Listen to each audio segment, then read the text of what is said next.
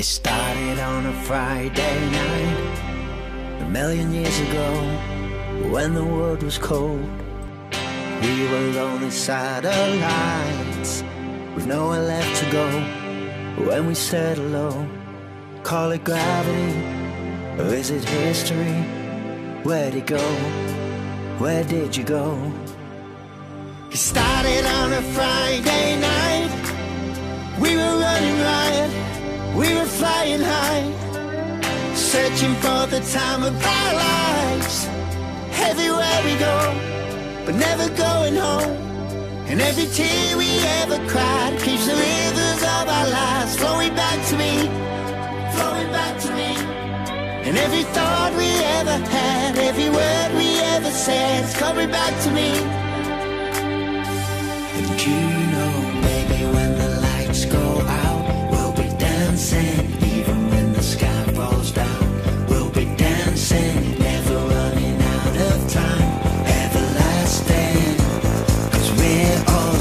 when we're dancing. Baby, when the lights go out, we'll be dancing. Even when the sky falls down, we'll be dancing. Never running out of time, everlasting.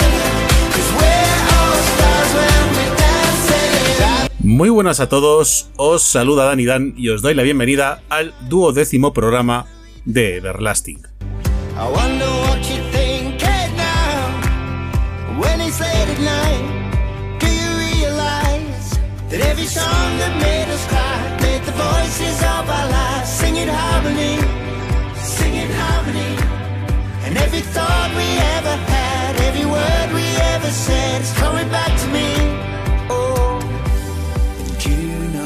Y llegamos al aniversario de este podcast, puesto que ahora se cumplen 12 meses desde que empezamos esta aventura. Y la verdad es que quién nos lo iba a decir, que íbamos a durar tanto tiempo y que además con tanta gente, porque os tengo que admitir que lo escucha mucha más gente de lo que yo podía haber imaginado.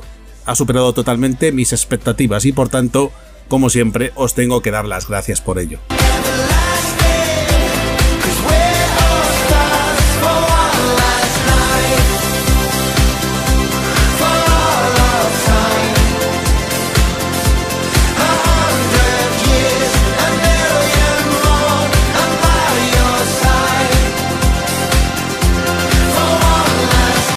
Así que volvemos con la música de Take That, con vuestras historias en el rincón del fan, aunque hoy vamos a tener una pequeña sorpresa a ese respecto y con vuestras peticiones que realizáis escribiendo a turadioeverlasting@gmail.com. when the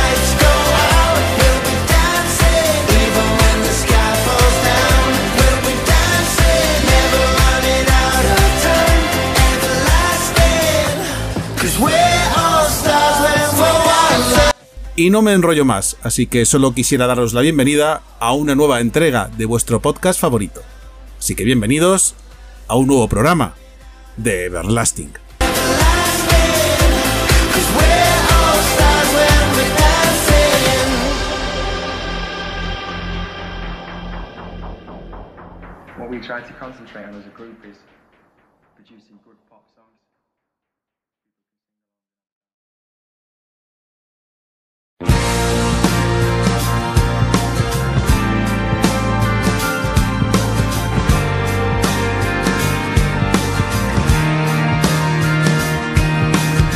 Y el primer tema que vamos a escuchar es una petición que nos ha hecho Rosie escribiendo a la cuenta de correo turradioeverlasting.gmail.com.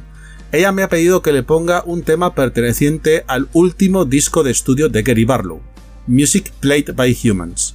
Pues Rosie, muchas gracias por escribir y aquí tienes tu petición. Esto es This is My Time.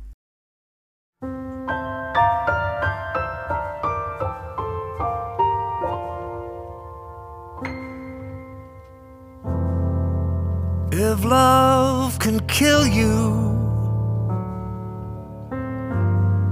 I'll happily die. There's something so deadly. I feel so alive. Dangerous, risky. From naught to sixty, that feeling money can't buy. If love can kill you, then this is my time.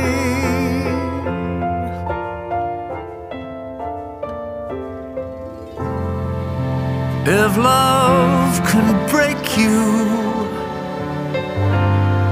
I'll brace for the pain.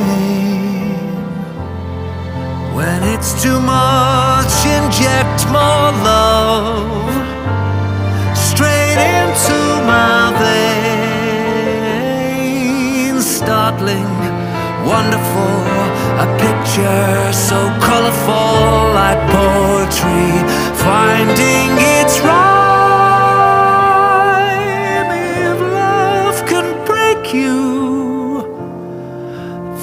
This is my time. Here on the edge, there's only silence.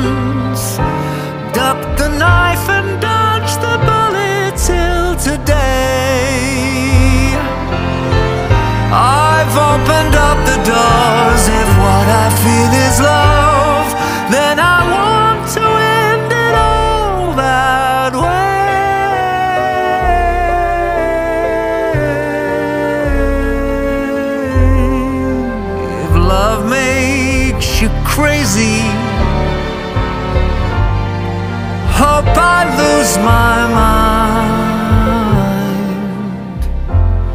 Just let it steal my sanity.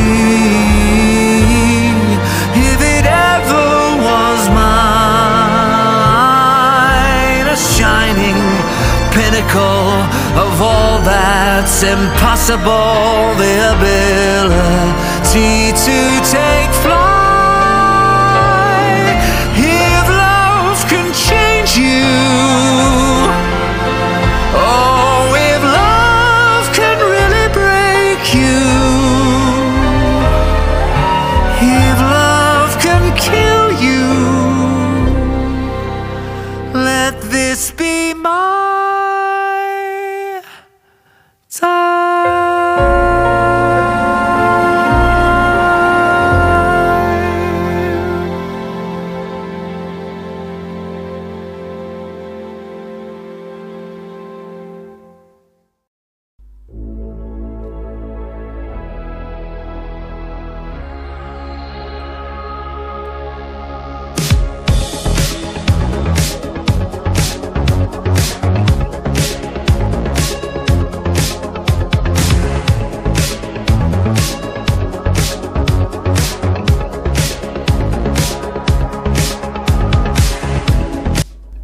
Siguiente tema que vamos a escuchar pertenece al último trabajo discográfico en solitario de Mark Owen y que fue lanzado el pasado 23 de septiembre de 2022.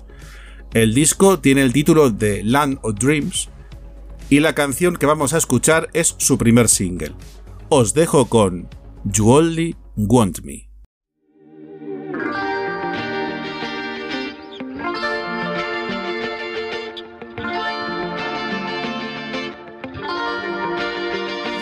I can tell you what you're thinking by the look on your face.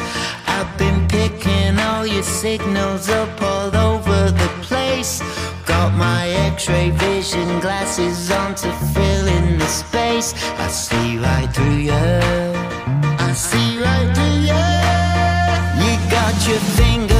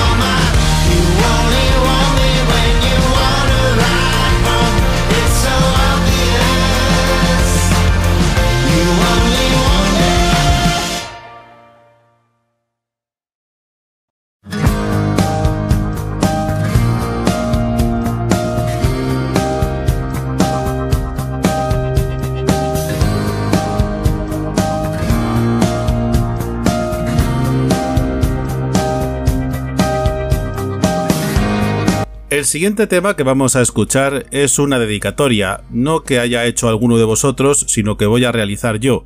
En este caso, a dos compañeras mías, Annie AV y Lola Williams, con quienes he estado realizando un proyecto alternativo a este llamado La Radio de la Comunidad de Robbie Williams. Así que quisiera dedicarles a ambas la siguiente canción, que es con la que finalizábamos cada programa de ese proyecto. Esto es Let Love Be Your Energy.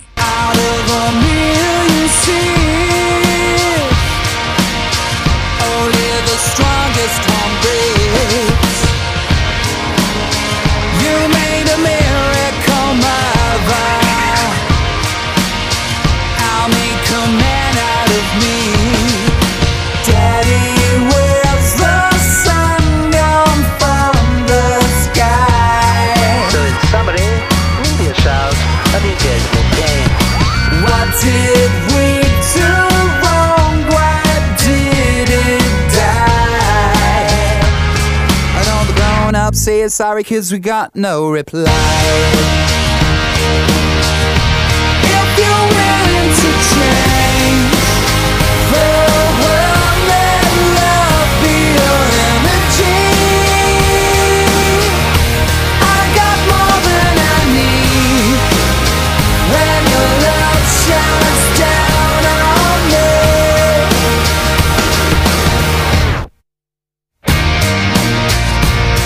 Every tear that you cry Will be replaced when you die Why don't you love your brother? Are you out of your mind? Daddy,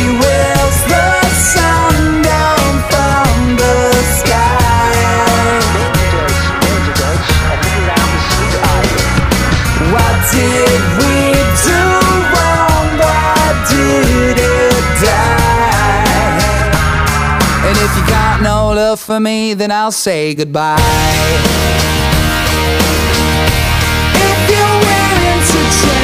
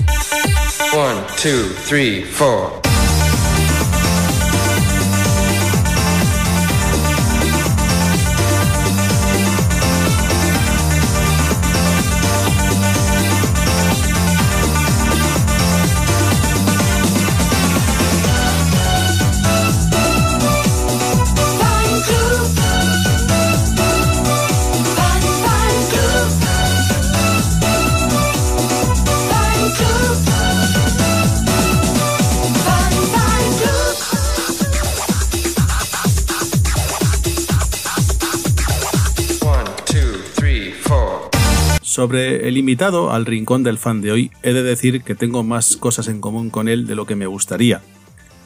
Es un fan que se define a sí mismo como teórico más que práctico, puesto que se ha dedicado más a recopilar información y material del grupo que a poderles disfrutar en directo, puesto que solo lo ha hecho una vez.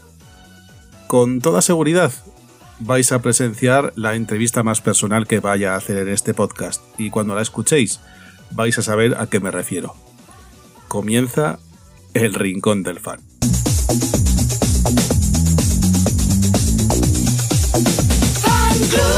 Don't ever stop. Don't. Don't ever stop.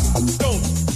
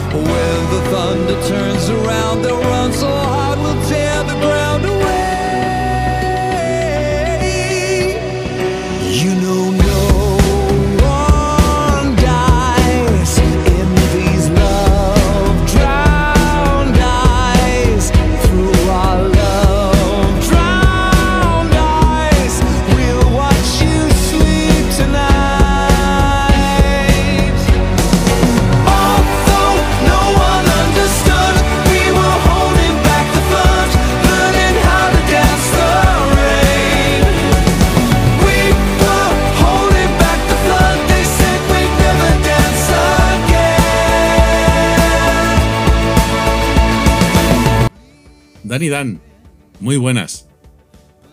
Hola Dani, ¿qué tal? ¿Cómo estás? Muchas gracias por invitarme. Bueno, en primer lugar me gustaría darte la bienvenida a esta sección del Rincón del Fan, que como tú ya sabes es una sección en la que yo quiero dar el protagonismo a los fans y que nos contéis vuestras experiencias y vivencias como fans de Take. Y me gustaría, por tener un orden, empezar desde el principio y que me dijeras cuándo empezó tu seguimiento o tu afición por este grupo. Porque estoy convencido de que, sabiendo lo friki que eres, hasta te sabes la fecha exacta en la cual empezó todo.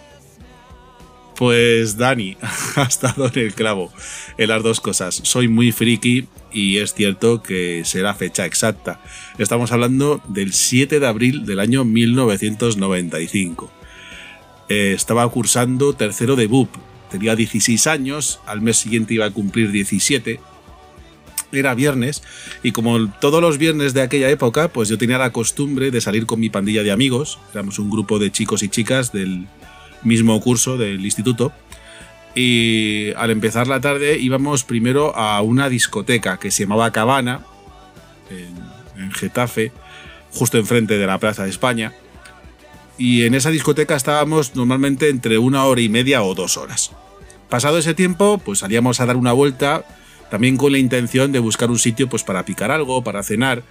Normalmente podía ser un bar random o podía ser una cadena de restaurante de comida rápida.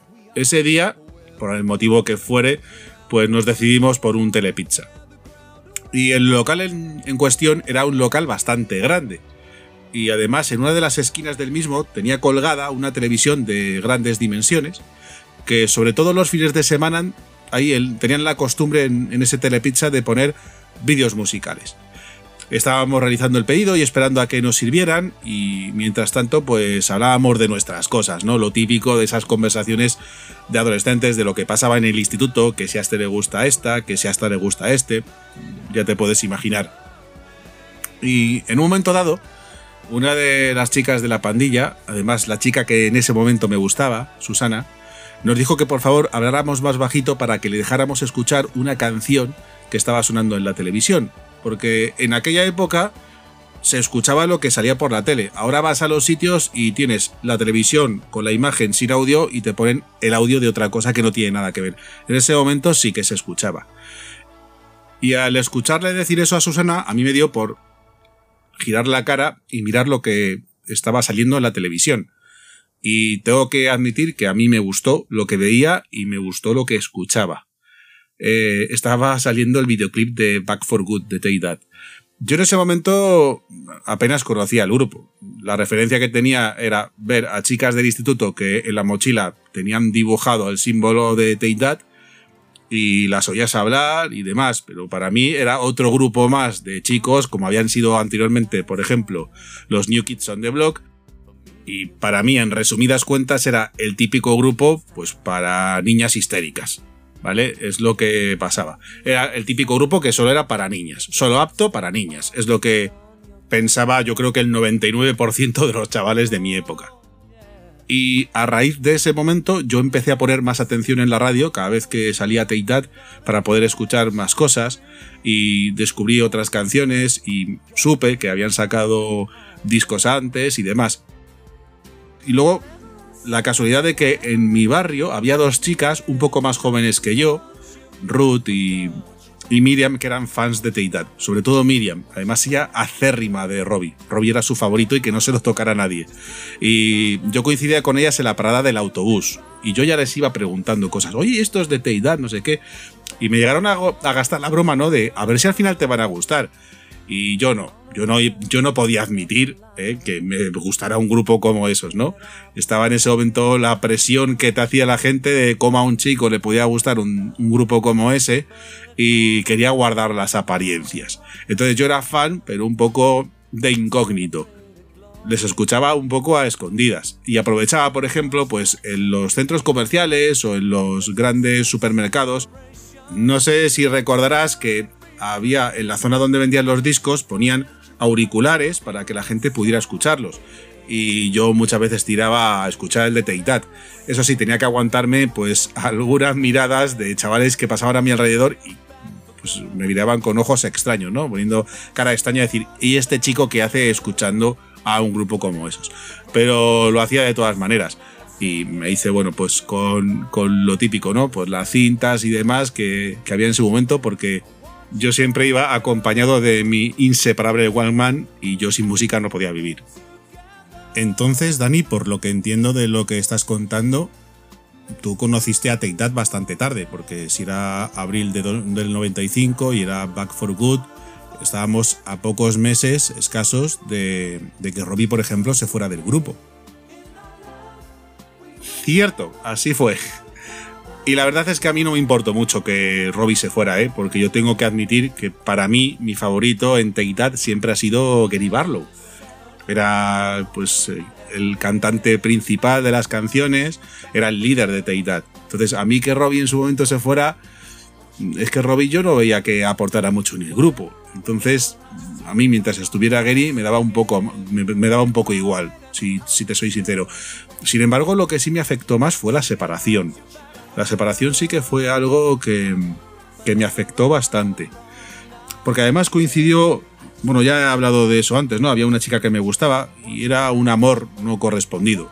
Era mi primer amor y bueno, ya sabéis cómo era cuando eres adolescente, que todo es más grandilocuente, todo es un mundo. Y claro, era- éramos amigos y a mí ella me gustaba, pero yo no le gustaba a ella. Entonces, es una, es una relación complicada porque yo quería, al ver que no había opción, que no había ningún tipo de esperanza, separarme y, y- digamos, poner distancia, pero ella no me dejaba. Como eh, yo cada vez que quería poner distancia, ella me decía, no, es que te necesito en mi vida y demás. Y lo que ocurre en esas circunstancias es que esa persona, a lo mejor sin quererlo, está jugando con tus sentimientos. Y llega un momento dado en el que ella se da cuenta de que puede vivir sin ti sin ningún problema y entonces es quien te deja de lado. ¿Qué ocurre? Que a ti te deja totalmente chafado emocionalmente hablando. Entonces, todo eso coincidió con la separación del grupo, con la salida del single de, de How Deep Is Your Love, que a mí es una canción que me encantaba, pero todo se unió en ese momento y llegué a cogerle tirria a la canción y de hecho, pues estuve sin escuchar a That durante mucho tiempo porque la música de That me recordaba aquel momento. Y como de esa situación tardé mucho en, salir adelante y en pasar página, pues como digo, estuve años incluso sin escuchar a That. Sin embargo, bueno, se sabía que los chicos iban a seguir en solitario cada uno de ellos y, eso sí que me interesaba. Y, también recuerdo, ahora que hago memoria, de, que, de ver en directo la entrevista que Joaquín Luqui les hizo en televisión española eh, en exclusiva, en la cual hablaban pues de las diferentes cosas que les habían pasado durante toda la historia del grupo, de, de cómo había sido la separación y de los planes que tenían para el futuro y por qué habían decidido que era el mejor momento para separarse, que fuera cuando estuvieran arriba y no cuando ya la gente se hubiera olvidado prácticamente de ellos. ¿Y qué es lo que esperabas de esas carreras en solitario? Bueno, yo tengo que decir que seguí las de todos. Eh, seguí a Mark, aunque tengo que admitir que a mí el Green Man no es un álbum que sea santo de mi devoción. Me ha costado tiempo el, el poderle coger cariño. En cuanto a Robbie, pues lo que estaba sacando al principio no me decía mucho. Sí que es cierto que esa cover version del Freedom me, me gustó, porque ya me gustaba la canción original, pero a mí All Before I Die, Lazy Days, South of the Border, no eran canciones que en ese momento me llamaran mucho la atención. Luego, con el paso del tiempo, las he cogido más cariño, pero en un principio no. Gary, cuando sacó Forever Love, es una canción preciosa que además eh, tengo gratos recuerdos porque a mí me, retrotraen a la época en la cual estaba en la universidad. Además, para mí es una oda a la simplicidad porque es una voz, un piano sin estribillo, que, que se veía que era muy la esencia de Gary. Pero también me gustó Love Won't Wait, aunque era una canción que él no había compuesto. A mí me gustó mucho también. Y digamos que, aunque me gusta mucho el Open Road, y con el paso del tiempo le he dado más valor, no era lo que yo esperaba de, de Gary. No, yo de Gary esperaba otra cosa un poco más callera también, y no solo baladas y medios tiempos. Y, y en ese, desde ese punto de vista a mí me decepciona un poco. Pero yo sé, Dani, que hay una cosa, hay un hecho que cambia todo. Y ocurre en diciembre del año 97. A mí me gustaría que, que le contaras a los oyentes de Everlasting a qué me refiero. Pues sí, efectivamente. Fue el lanzamiento de Angels. Y además recuerdo la primera vez que escuché la que es para mí la canción más bonita del mundo. Eh, Yo estaba en la universidad, como he dicho antes, y tenía que hacer fotocopias de unos apuntes. Y claro, yo vivía en un barrio que era muy pequeño. En su momento, ahora es muy grande y, y es el más demandado de Getafe, pero en su momento no teníamos de nada. De hecho, no teníamos un sitio para ir a hacer fotocopias, con lo cual, para poder hacer fotocopias tenía que coger un autobús e irme a, a Getafe, ¿no? Fui a hacer las fotocopias, yo iba siempre con mi Walkman, como decía antes, con mi inseparable Walkman para escuchar música, pero ¿qué pasó? Que a la vuelta se me acabaron las pilas y ya os acordaréis de lo que era eso, ¿no? Se ralentizaba el sonido y bueno, pues no, no podía seguir escuchando. Eh, al llegar al autobús, pues tuve la suerte de que el conductor era un chico joven y tenía puesto los 40. Entonces yo entré al autobús, fui a coger sitio y de repente Acaba la canción que estaba sonando y oigo que el locutor dice que va a poner lo nuevo de Robbie Williams, que está siendo pues un exitazo y está causando furor en toda Europa. Y empiezo a escuchar los primeros acordes de Angels. Y, aluciné. Aluciné. Yo no había comprado el disco de Robbie, solo había escuchado pues, las canciones que había ido sacando. Y desde ese momento, pues todo cambió. Eh, como artista en solitario, Robbie se convirtió en mi favorito y le cogí más predilección que al resto de, de los miembros de Titat, incluso a Gary, que había sido mi favorito cuando todos formaban parte de la banda. Claro, es que el hecho de que saliera Angels, aunque no fue número uno en el Reino Unido, porque la mejor posición que consiguió fue el número 4, pero sin embargo fue un éxito a nivel internacional. Y por ejemplo, Gary no había conseguido con ninguna de sus canciones un éxito de ese tipo. Sí que había conseguido dos número uno consecutivos con Forever Love y con Love Won't Wait, pero nunca había llegado a tener algo tan bueno como, como Angels y ciertamente fue un hecho significativo que cambió la carrera de ambos en ese momento. Después de entonces me imagino que te harías fan de Robbie y, y le harías bastante seguimiento. Pues sí, efectivamente así fue.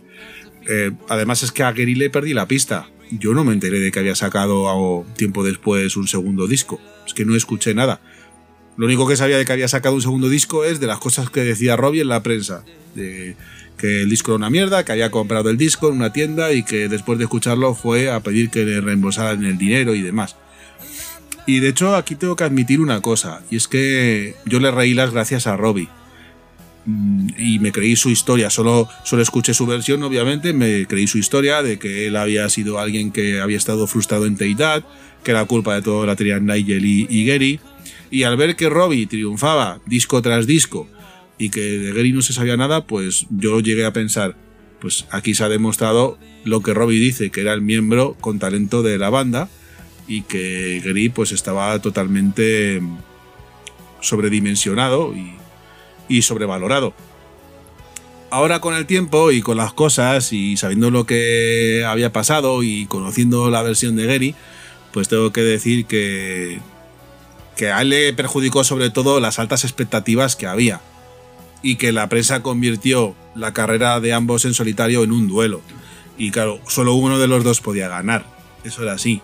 Y todo el mundo esperaba que iba a ser Gary. ¿Cómo no iba a ser Gary si había sido el compositor del gran éxito de Teitat que era, era Back for Good? Y si iba a ser el, el- el nuevo George Michael. Y sin embargo no fue así, fue Robbie quien, quien rompió todo. Pero aprendí una lección con todo esto. Que antes de ponerte de parte de algo, antes de tomar parte en una historia, tienes que conocer la mayor información posible, tienes que conocer las diferentes versiones. No te puedes posicionar si no has escuchado eh, las versiones de cada una de las personas. No puedes tomar parte si no es así. Y eso es lo que a mí me pasó en esta historia. Eh, por eso, con el tiempo, cuando yo, por ejemplo, aunque no me quiero adelantar mucho a los acontecimientos, pero cuando yo eh, leí la autobiografía de Gary Barlow, la primera, My Take, yo ahí leí el punto de vista de Gary y empecé a entender muchas cosas. Pero como digo, no me quiero adelantar. Pues entonces, antes de eso, vamos a hablar de, de que pasó el tiempo. Como estábamos hablando, a los demás se les pierde un poco la pista. Robbie sigue siendo una estrella internacional. Pero llega un momento en el cual, 10 años después de la separación del grupo, a Take That le proponen hacer un documental que se llama For the Record, eh, sacar un, un recopilatorio y, con el éxito de ambas cosas, hacer una gira revival. ¿Tú fuiste consciente a tiempo real de todo esto? Pues con sinceridad, no. Yo no fui consciente de nada de eso. Yo me enteré del documental, del recopilatorio y, de, y del Ultimate Tour mucho tiempo después. La primera vez que vi el documental fue en YouTube. eh, en inglés y sin subtítulos ni nada. Pues yo no sabía ni que se había editado en DVD. Luego ya lo busqué y, y le tengo. Y lo que sí que agradecí es encontrarme en YouTube por partes esa entrevista con subtítulos en español, porque me llegué a enterar de muchas más cosas. Y yo siempre le agradeceré a la persona o grupo de personas que llegaron a, poner los subtítulos a, ese documental. Porque sí, yo era fan de Teidat y me gustaba la música, pero como yo no les había seguido desde el principio, no sabía la historia. Y también era cierto que en los 90 se contaron muchas cosas que no eran ciertas. Eso de que Gary y Mark ya se conocían y Jason y Howard ya se conocían antes de empezar. Todo eso invenciones de, de Nigel, ¿no? Eh, y, a mí ese documental me sirvió, era, como juntar todas las piezas del puzzle y conocer realmente pues cómo había sido todo y cómo qué es lo que llevó a que la banda se separara, a que Robbie se fuera, eh, ese enfrentamiento entre Robbie y Gary, entre Robbie y Nigel. eh, y- y la verdad es que llegué a comprender mejor cómo había sido pues toda la historia del grupo. Y ya digo, pues del Ultimate y demás, yo no me enteré de absolutamente nada hasta tiempo después, que luego me compré los DVDs y, y todo esto. Pero no, no fui consciente. Yo la primera noticia que tuve de que Teitat volvía fue cuando, cuando lanzaron Patience, que fue el primer single del Beautiful World. ¿Y qué sentiste? ¿Cómo fue la primera vez que escuchaste ese single? Pues mira, yo estaba en el trabajo y en la oficina teníamos una televisión y teníamos siempre puesta un, un canal que, que ponía vídeos musicales. Eh, no me acuerdo si era en TV España o, o 40 principales, no me acuerdo. Y de repente hablan de que Take That, la banda de los 90, vuelve mejor que nunca, etcétera, etcétera. Y, y veo que sale el videoclip de Patience. Y sentí, pues como que el adolescente que había dentro de mí salía a resurgir, ¿no? Fue como volver a la adolescencia. La canción es un temazo. Me gustó mucho que, cambiaran de registro, ese clásico pop británico. Y, y la verdad es que me sentí, pues eso, como un adolescente otra vez. Lamentablemente, eh, lo que pasó es que justo cuando, cuando salió esa información, dijeron que iban a estar en el Primavera Sound, dijeron que iban a estar firmando discos en el corte inglés de mi barrio de toda la vida. Y yo no pude ir a ninguna de las dos cosas, como tampoco pude ir al concierto del Palau, porque yo estaba viviendo fuera y claro, me era imposible. Por temas de trabajo me era imposible, me dio muchísima rabia. Sobre todo, a ver, lo del Palau por supuesto, porque era la primera vez que Teidad venía a España y era una ocasión tremenda de poderles ver en directo por primera vez, ¿no? Pero sobre todo lo que me dio rabia fue lo de la firma de discos del Bercial. Porque es que era mi barrio de toda la vida, es que más fácil no lo había tenido. Yo estaba a muchos kilómetros de distancia y, y me era imposible ir. Eso me dio muchísima rabia. Y cuando veo vídeos en YouTube colgados de gente que estuvo allí y demás, siento, siento envidia sana. Pero para mí, pues fue muy bonito ver que, que volvían. Y, y fue cuando empecé a conocer los foros de internet, el famoso foro lila o foro morado, y, y conocía ya gente y, y, bueno, pues eh, ya además, pues tu situación económica es diferente y, puedes permitirte comprarte discos. Yo me compré el Beautiful World y luego salió el Circus, que aunque no es un disco que en su totalidad me guste, es muy importante por una canción que tiene. Y, bueno, pues como digo, me gustó mucho que volvieran. Además de la manera que volvieron, ya no era como antes. Aquí todos participaban del proceso creativo, nadie metía mano en nada. Era todo muy, muy distinto. Volvieron con la misma fuerza que antes, ganando, ganando Brits Awards. Y, y era muy guay todo aquello. Vale, has dicho que hay una canción que es muy importante para ti. Yo, yo sé a lo que te refieres, pero me gustaría que lo dijeras tú, porque forma parte de un momento muy importante en tu vida. Pues sí, claro que sí. Eh, de hecho, el momento más importante de mi vida, porque coincidió con, con el momento en el que yo me convertí en padre, ¿no? Porque, bueno, mi hija nació el 21 de enero del año 2012. Era la madrugada de viernes al sábado. Nació a las 6 y 27 de la mañana. Y lo que a mí me ocurrió es que cuando me entregaron a mi hija por primera vez y yo la pude coger en brazos, no sé por qué, pero en mi cabeza empezó a sonar una canción. Y esa canción era Greatest Day. Y claro, para mí pues se han convertido en, en, un- en- en una canción muy especial. Porque yo cada vez que la escucho me emociono porque me retrotrae a ese momento. Y es que fue el momento más bonito de mi vida. Pues sí, me puedo imaginar a lo que te refieres. Es la magia de la música, además. y me has dicho que no pudiste ir a Barcelona. eh, ¿Pudiste ir a la gira del, del Circus? ¿O pudiste ir a la gira del Progress Tour? Eh, Ya que el grupo vol- volvía a ser 5 otra vez. Pues no, no fui ni al Circus ni al, ni al Progress Tour. Eh, en el que lo tuve más cerca fue en el Progress, pero al final por cier- ciertas circunstancias no pude acudir y me dio mucha rabia precisamente por lo que has dicho, porque era el momento en el cual Teitat volvía a ser un quinteto. Y además las dos fueron giras impresionantes en cuanto a espectáculo se refiere. Pero no, no pude ir a ninguna. Yo, la primera gira a la que acudí fue al Wonderland Tour, en el año 2017, en el O2 de Londres. Y fue una experiencia increíble. Sí que es verdad que no me acuerdo de la mayoría de las cosas porque estaba tan flipado y tan alucinado con todo lo que ahí apa- aparecía y, lo que pasaba. Pero. Pero yo sé que en ese momento lo viví a tope. Fue, fue un momento muy especial porque era un sueño cumplido. Yo, mi sueño era ver a Teidad. Es que era mi sueño. Y, la vida yo creo que es eso, cumplir sueños. Y fue un momento muy especial. Bueno, estás hablando ya del Wonderland Tour, pero antes de nada quería preguntarte una cosa, Dani. Porque después del Progress Tour, digamos que cada uno de los integrantes recuperó su, su carrera como solista, tanto Mark como Gary como Robbie. Y curiosamente, mientras las especulaciones eran saber si Robbie iba a volver a no a Take That en el siguiente disco que ya se sabía que se estaba preparando, lo que nos encontramos, sin embargo, es con la noticia de que Jason deja el grupo. Robbie al final no se une a sus compañeros porque no puede debido a sus compromisos como solista y al final That se convierte en trío. ¿A ti qué te pareció todo aquello? Pues mira, yo no tenía todas conmigo. Y voy a explicar por qué.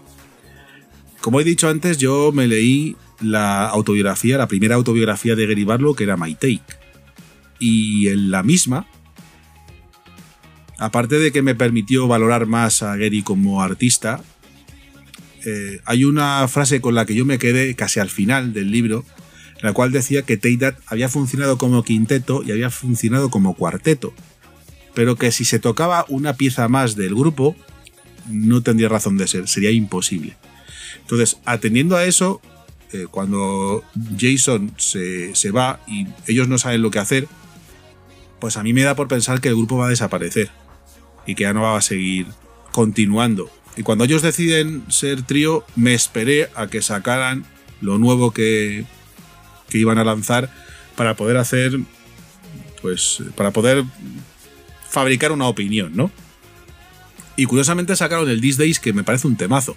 Sí que es cierto que Free no es un disco, y me ha pasado con varios discos de Teitat, que en su totalidad me convenza, solo algunas canciones, pero yo verles con el These Days y que fueron número uno y demás, y, viendo que los fans en general les, les apoyaban, yo ya con eso dije, mira, pues si es un trío, es un trío, y para adelante, que yo les voy a seguir siguiendo igual porque porque es que forman parte de mi vida. ¿Y fuiste al cine a ver alguno de los conciertos que se retransmitieron, tanto en la gira 3 como en Wonderland, como en la gira Odyssey, que era la del recopilatorio?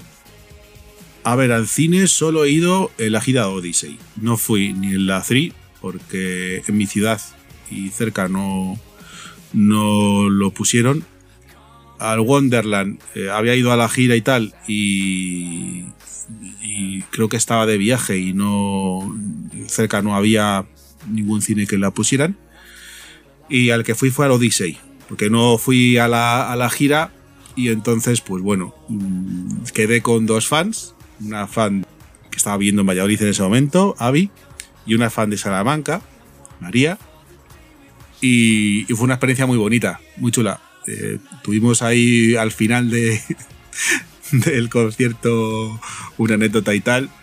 eh, que bueno, ya vi como estuvo aquí contigo, ya te la contó. Pero fue una experiencia muy guay. Eh, es que compartir estas cosas con fans mola mucho. Tener la ocasión de compartir una cosa de estas con fans que conoces mola mucho. Y la verdad es que estuvo guay. No éramos muchos en el cine, la verdad, pero, pero estuvo muy bien. Y bueno, aprovecho desde aquí a saludarlas a las dos, porque tenemos pendiente algún día el podernos juntar y, y el vivir o bien algo así o, o algo muy parecido.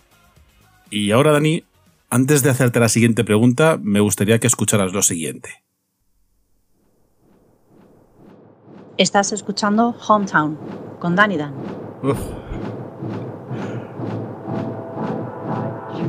Qué recuerdos.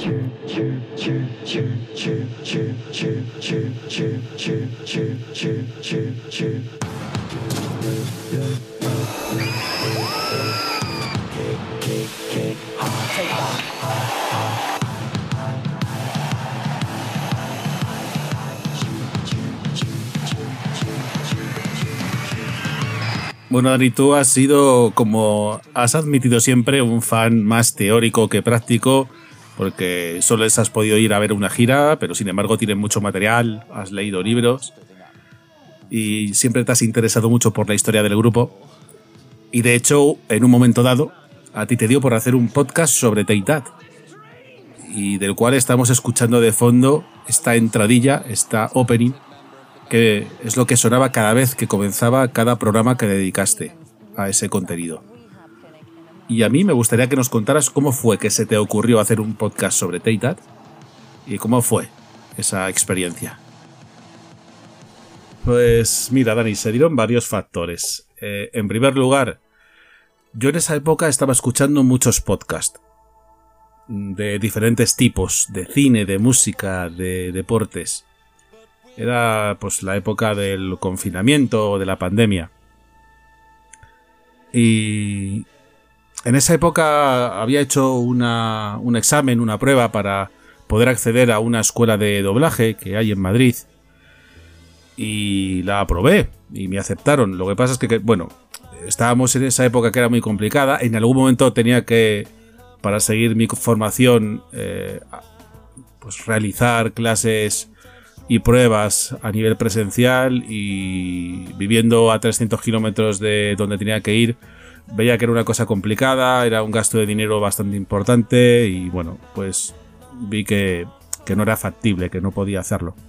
Pero yo tenía siempre ahí, siempre he tenido una venilla, entre comillas, artística, siempre una inquietud por hacer algo. Hace muchos años ya hice cosas en ese sentido, pero hacía mucho tiempo que no hacía nada así. Y de repente se me encendió la bombilla porque recordé unas palabras de una persona que siempre me había dicho que tenía una voz bonita y que se me podía haber ocurrido el poder haber sido locutor de radio, ¿no? Que es algo que, sobre todo a la gente de nuestra generación, que hemos crecido con, con la radio y, y- escuchando de los 40 y a locutores como Joaquín Luqui y demás, Fernandisco, pues nos podía llamar la atención. Y entonces se me encendió la bombilla como, como te digo y, y me dio por querer hacer un podcast. Lo que pasa es que tenía que decidir sobre qué iba a tratar, lo que iba a hablar, de qué iba a ir ese contenido. Y entonces también recordé una queja recurrente de los fans de Take That que decían que en este país estaban dejados de lado, que apenas se hablaba de ellos, no se les daba bola, no escuchábamos su música, más allá del Back for Good o del Patience, que es eh, de lo que tiraban siempre, de lo que echaban mano cuando tenían que referirse a ellos por algo. Y Take That es mucho más que esas dos canciones. Y también de que echaban de menos esa época en la cual Take That era protagonista de los programas de radio. Y entonces dije, bueno, pues si tengo que hablar de algo, si tengo que hacer un podcast sobre algo, que mejor que Take That. Y de ahí comenzó con muy pocos recursos, con muy pocos conocimientos. Y bueno, si alguno de vosotros escucha ahora el, el primer programa, cosa que ya nadie puede hacer porque el contenido de- ha desaparecido de, de la red, ¿no? Pero si alguno de vosotros escucha el primer programa, pues vería mucha diferencia en la manera en, en la que me desenvuelvo hoy día en este medio y cómo fueron los principios, que así es como se llamó el primer programa de Hoptown, los principios. Eh, pero bueno, no lo hice solo. Eh, tuve la gran colaboración de dos personas como fueron Lola Williams y Irene López. Además, fue el principio de algo también muy bonito, que fue otro contenido que realicé, un concepto similar a lo que tú haces aquí en Everlasting y que es la radio de la comunidad de Robbie Williams, que hacía también con Lola y con otra compañera, con Annie AV, y en la cual pues nos dedicábamos a poner música de Robbie. Lola se encargaba de contarnos su historia y Annie pues nos hablaba de las novedades y de la actualidad de este artista. Y fue también un, un proyecto muy bonito, sigue siendo porque todavía estamos ahí trabajando en él y del cual me siento muy orgulloso y también le agradezco a ellas que pudiéramos realizarlo porque para mí siempre es un sueño tener un contenido como ese, ¿no? Y gracias a ellas pues lo pude lograr. Estoy muy orgulloso de lo que hice en Hometown, muy orgulloso. Y, pero tengo que admitir que que salió también por la colaboración de Lola y de Nere y también de los propios fans, ¿no? Que, que hicieron los mejores programas que de, de- todo el podcast los mejores programas fueron los que participaron los fans, ¿no? Era un contenido en el cual los fans eran también los protagonistas en muchas ocasiones, ¿no? Y podíamos escuchar sus historias de lo que habían sentido cuando el grupo se separó, de cómo vivieron el concierto de- del Palau. Y además, bueno, pues incluso fueron protagonistas en el último programa de este podcast y le dieron el broche de oro perfecto al mismo. Bueno, yo por tus palabras entiendo que era una experiencia muy satisfactoria y ya has dicho que estás muy orgullosa, pero ¿qué ocurrió? Bueno, sé que se ha especulado un poco con eso, pero yo ya lo expliqué.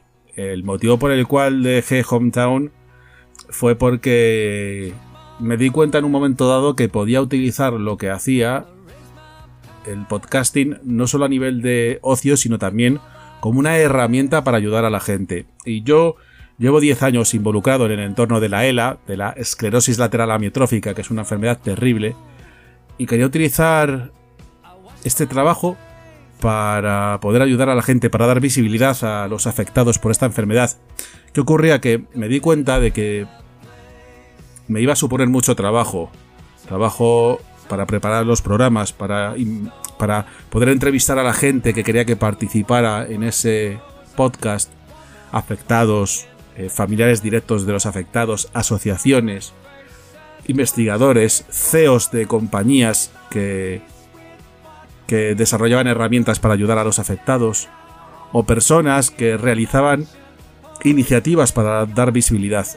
Y claro, si yo quería que tanto este nuevo contenido como Hometown sonaran como yo quería que sonaran, no era posible compaginarlos. Y además porque no me parecía justo con respecto a mis compañeras, a, Nere y a Lola, porque ellas se involucraron mucho en, Hometown y yo tenía que estar a la misma altura, tenía que tener el mismo nivel de compromiso y no lo iba a poder llevar a cabo. Entonces eh, fue ese el motivo por el cual por el cual lo dejé. Eh, sí que es cierto que me tuve que comer varios sapos, mm, comentarios de gente que incluso me buscaba para increparme o, para criticar sin ningún tipo de argumento, criticar porque sí, o inventarse cosas sobre lo que hacíamos en Hometown, pero a mí eso no me aplacó ni, ni me quitó las ganas de hacer el contenido para nada. Eh, de hecho, me dio más fuerza para hacer los programas de una manera mejor. Yo creo que nunca hay que dejar de hacer las cosas por los críticos, incluso más en este caso, cuando son críticos que no tienen argumentos. Porque si alguien te argumenta, te puede servir para mejorar también, ¿no? Pero es que en este caso eh, no había argumentación, no había motivo, no había nada.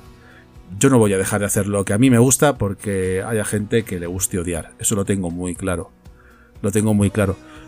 Y, y el motivo fue ese, pero gracias a Dios, eh, como he dicho antes, eh, sé que el último programa que iba a ser en teoría el de Hometown, pues dejó a la gente un poco fría. Sorprendió que ese fuera el último programa.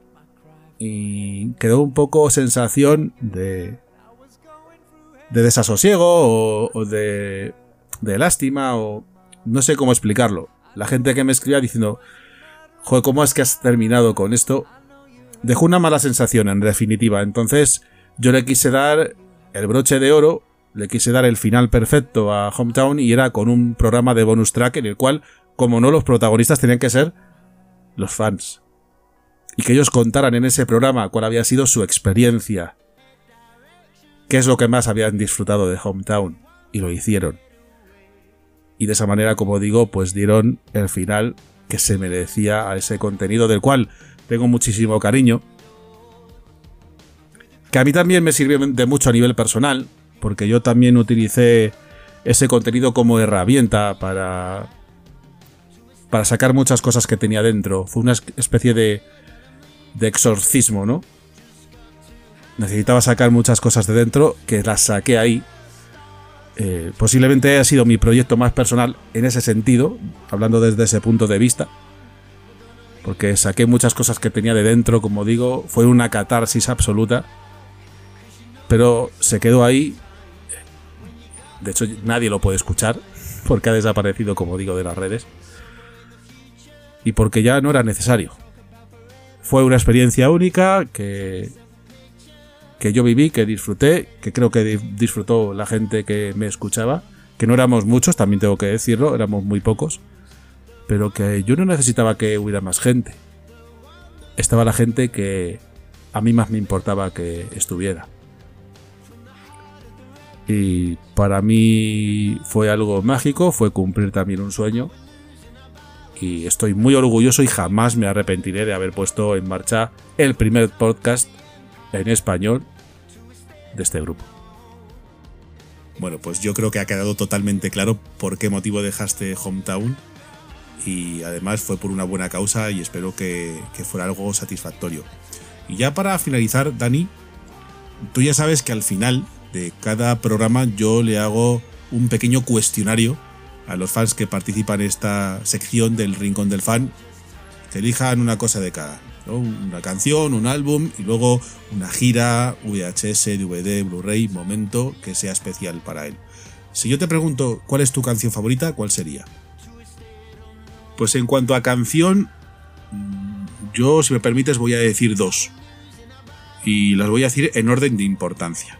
La primera sería Greatest Day, por lo que os he contado antes, de que la relaciono con el momento más feliz de mi vida. Y la segunda es Angels, porque para mí siempre ha sido una canción muy especial y considero que es la canción más bonita del mundo. Un disco. Un disco, pues... Pero tengo que pensar... No, a ver, eh, la gente que me conoce sabe que es Progress. Para mí es el disco el mejor disco de Teidad, porque nunca habían sonado de esa manera, porque volvía Robbie, por lo que significa, y porque es un disco al cual yo he acudido en momentos muy complicados. Es un disco al cual yo me agarré y que me sirvió como un poco fuente de inspiración para salir adelante. Y lo tengo como lema, Progress.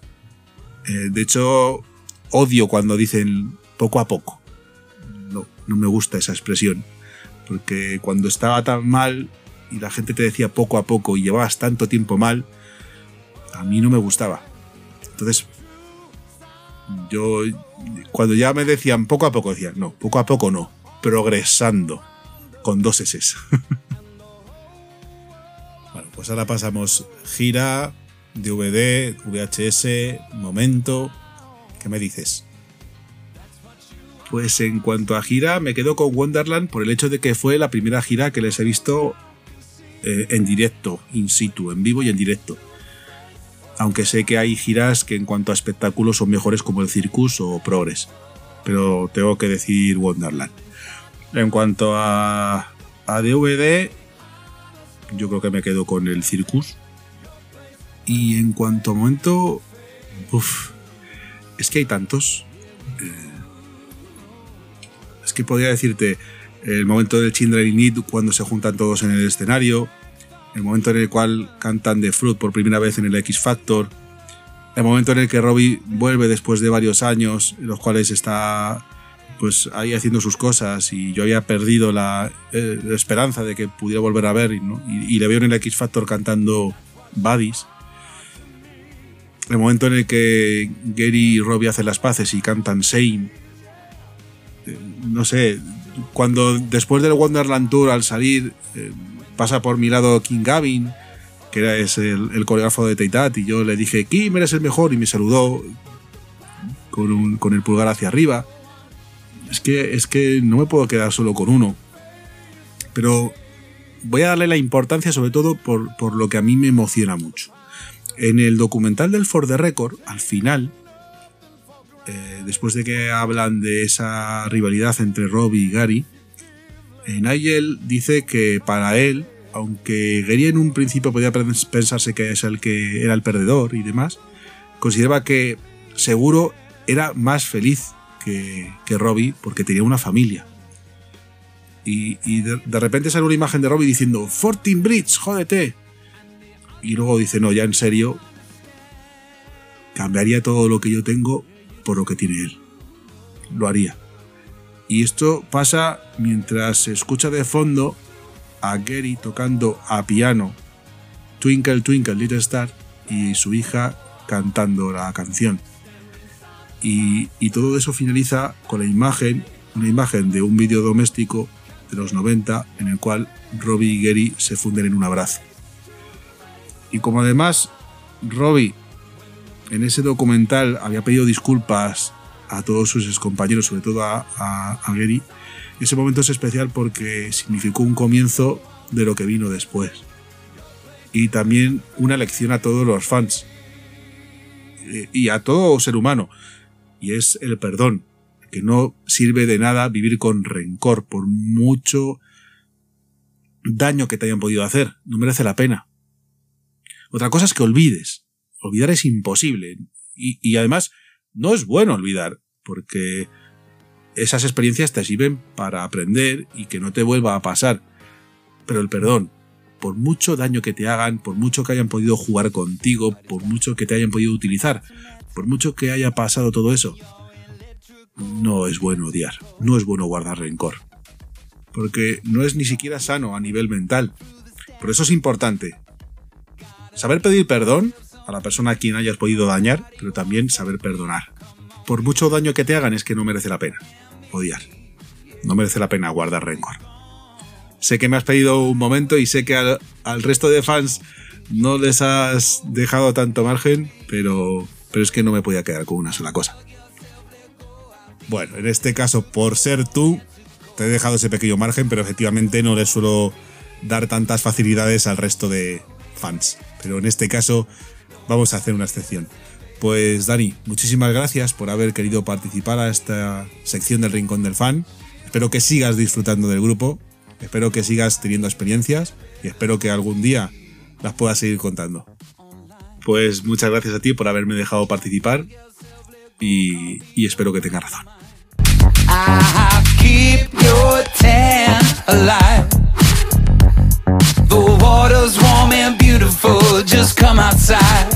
Ah, you and me, yeah. We're gonna find a way, yeah. And you need me, so unplug yourself, let go of the electrical, romantical.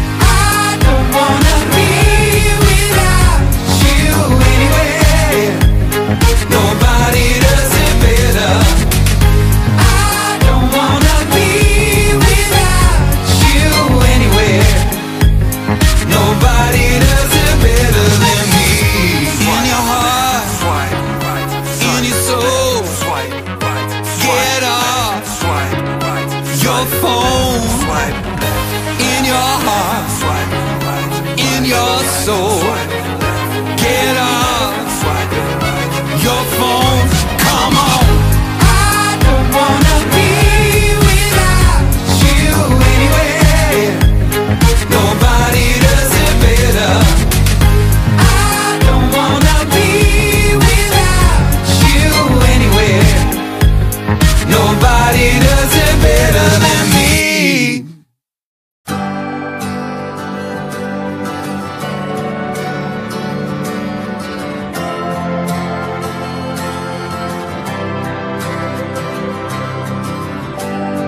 y después del Rincón del Fan continuamos con la música.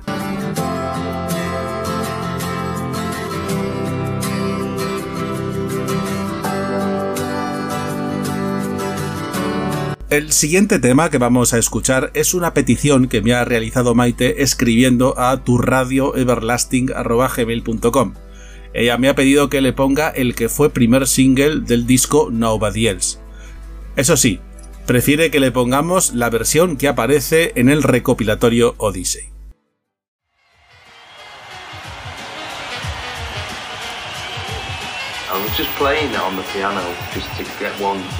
Maite, muchas gracias por escribir y aquí tienes la canción que has pedido.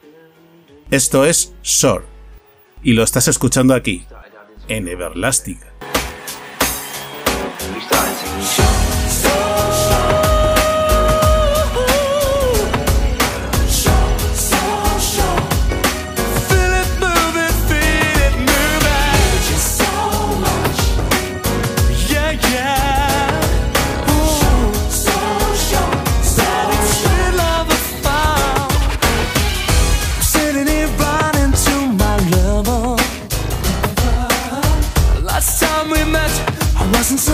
Oh.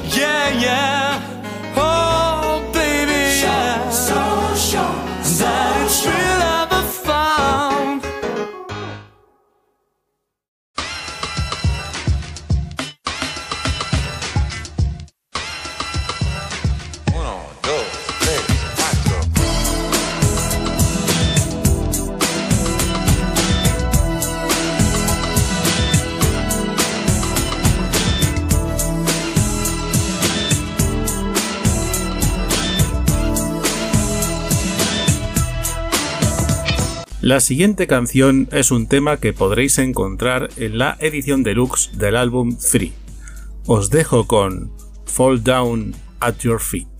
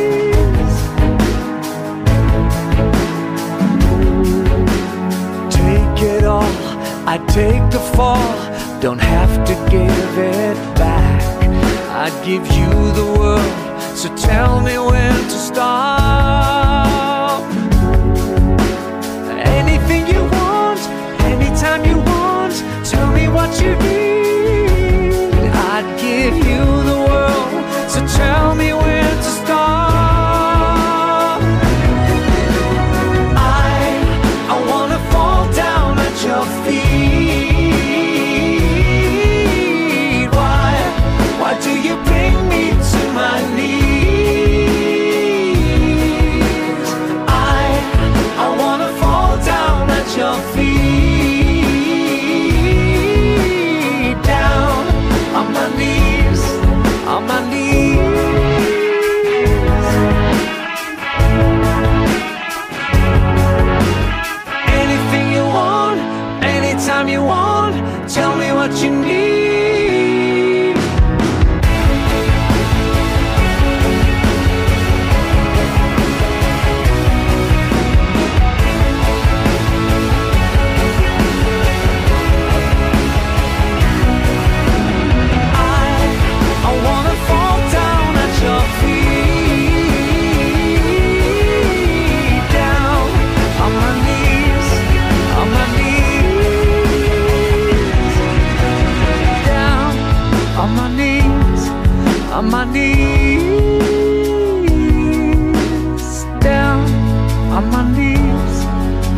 On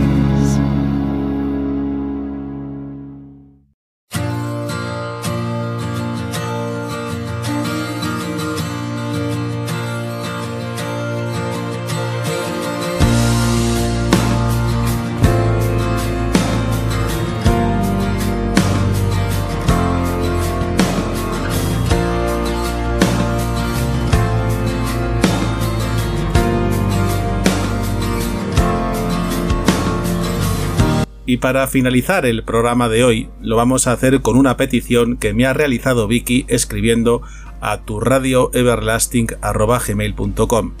Ella quería que le pusiera una canción de Robbie Williams perteneciente al álbum Intensive Care. Vicky, muchas gracias por escribir y aquí tienes la canción que me has pedido.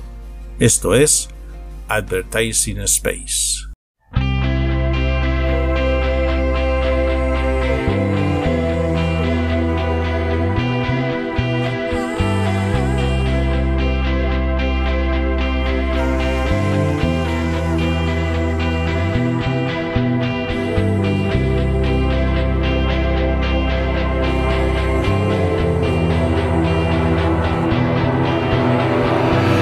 There's no earthly way of knowing what was in your heart when it stopped going. The whole world shook, the storm was blowing through you.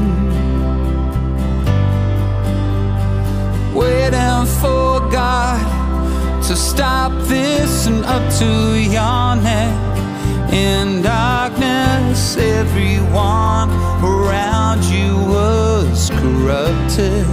Say something. There's no dignity in death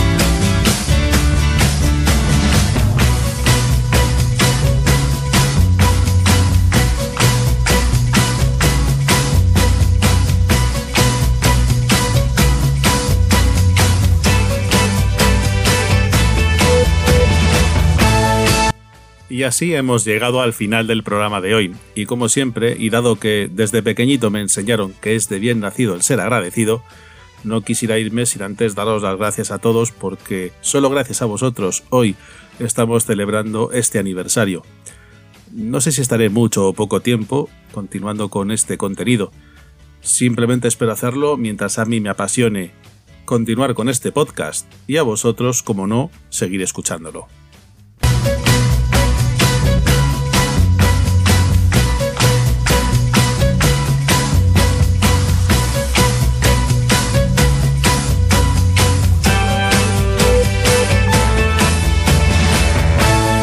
Y como siempre me gustaría despedirme, pero pidiéndoos antes dos favores. El primero, que siempre seáis vosotros mismos. Y el segundo, que hagáis que cada día sea el día más grande de vuestra vida.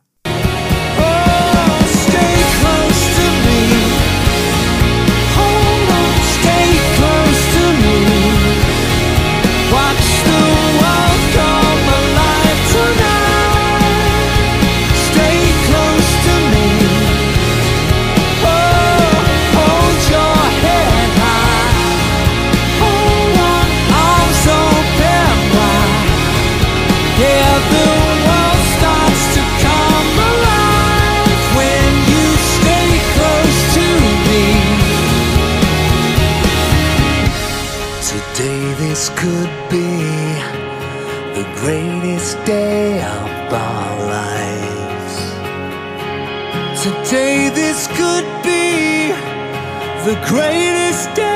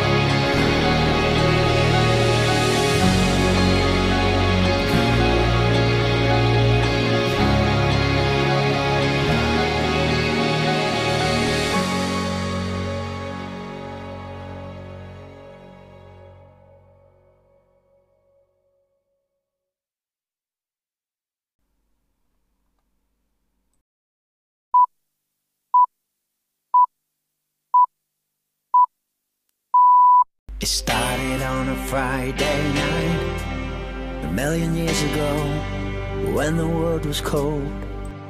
We were lonely satellites with nowhere left to go. When we settle low, call it gravity or is it history? Where'd it go?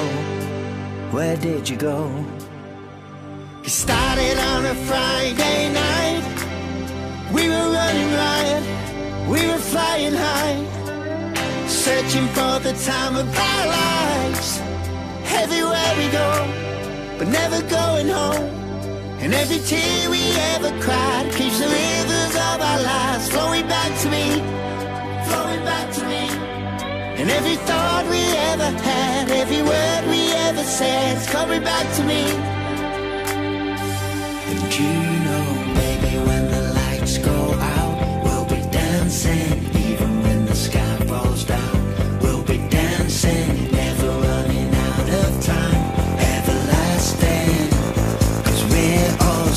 When we're dancing. Baby, when the lights go out,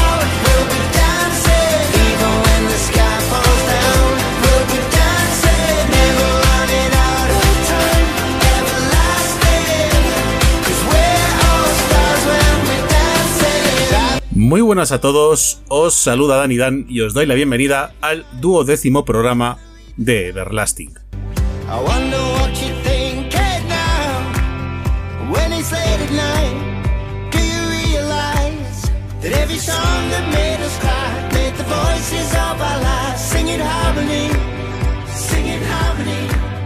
Every thought we ever had, every word we ever said is coming back to me.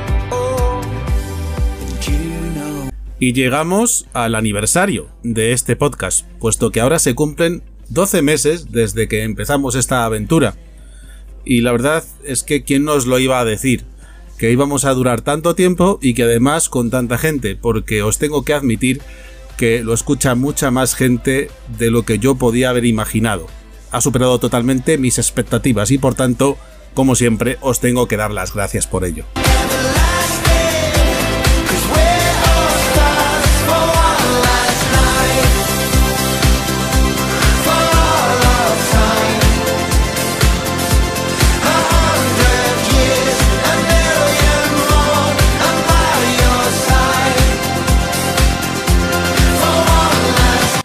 Así que volvemos con la música de Take That, con vuestras historias en el Rincón del Fan, aunque hoy vamos a tener una pequeña sorpresa a ese respecto y con vuestras peticiones que realizáis escribiendo a turradioeverlasting.gmail.com. when the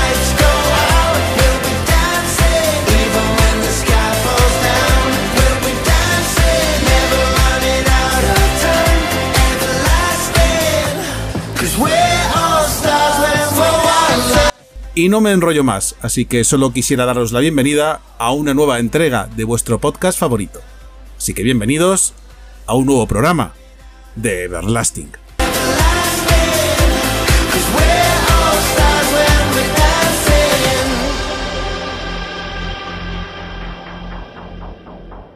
What we to concentrate on as a group is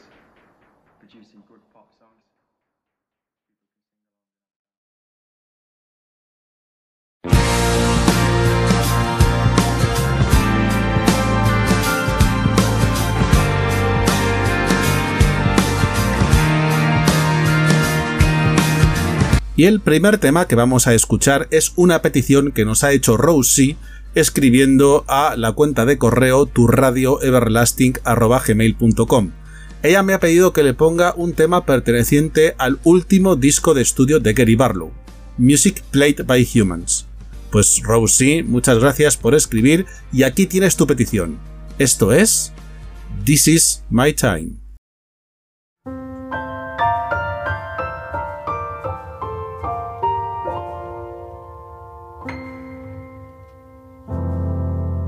If love can kill you, I'll happily die. There's something so deadly. I feel so alive. dangerous, risky. From naught to sixty, that feeling money can't buy. If love can kill you, then this is my time.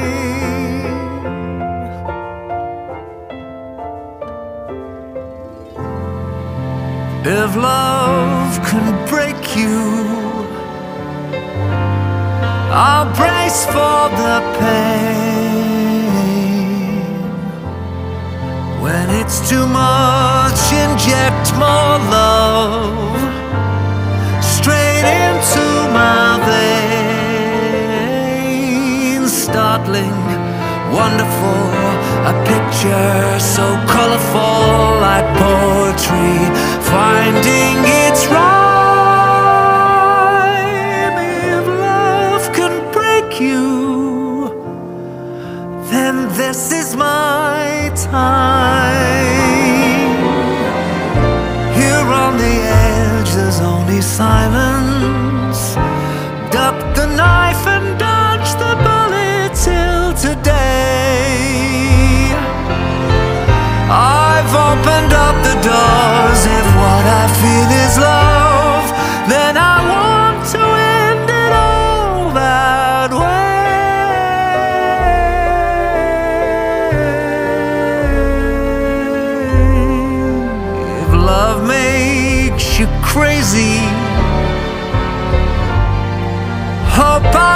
My mind.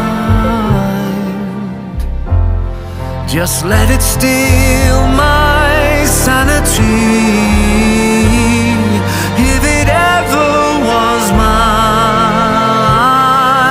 a shining pinnacle of all that's impossible, the ability to take flight.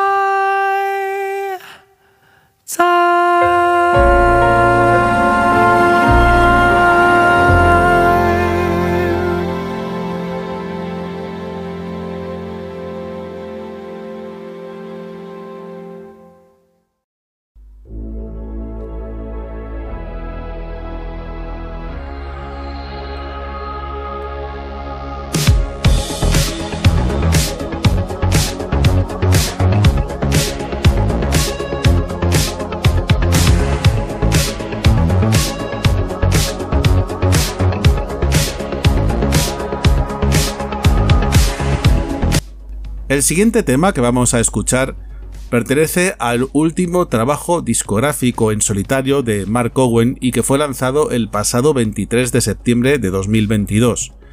El disco tiene el título de Land of Dreams y la canción que vamos a escuchar es su primer single. Os dejo con You Only Want Me.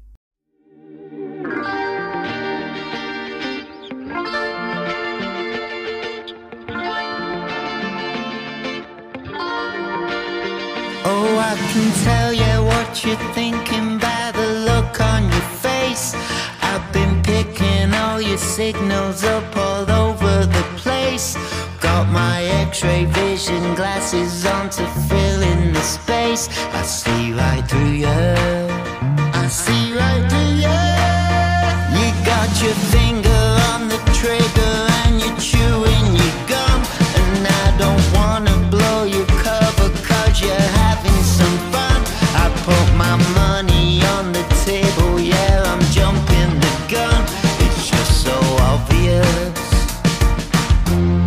You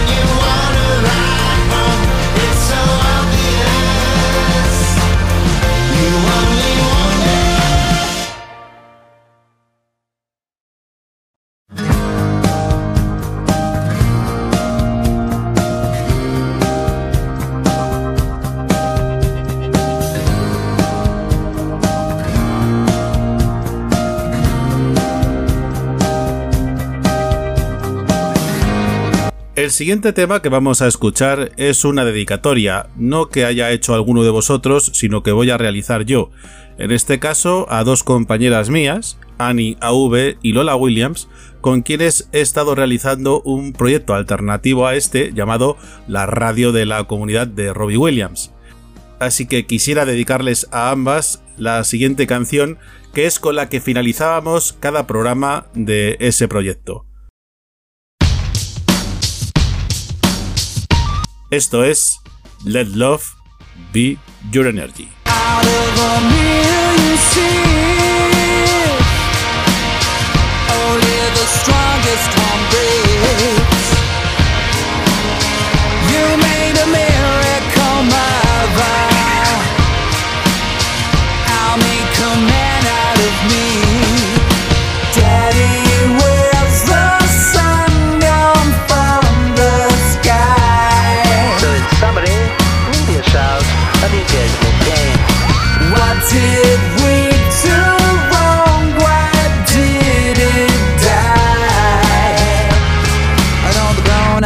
Ups say sorry cause we got no reply.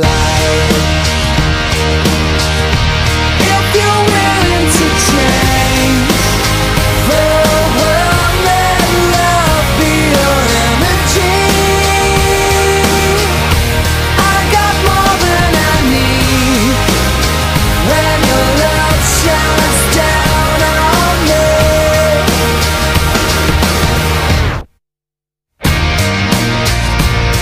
Every tear that you cry. Will be replaced when you die. Why don't you love your brother? Are you out of your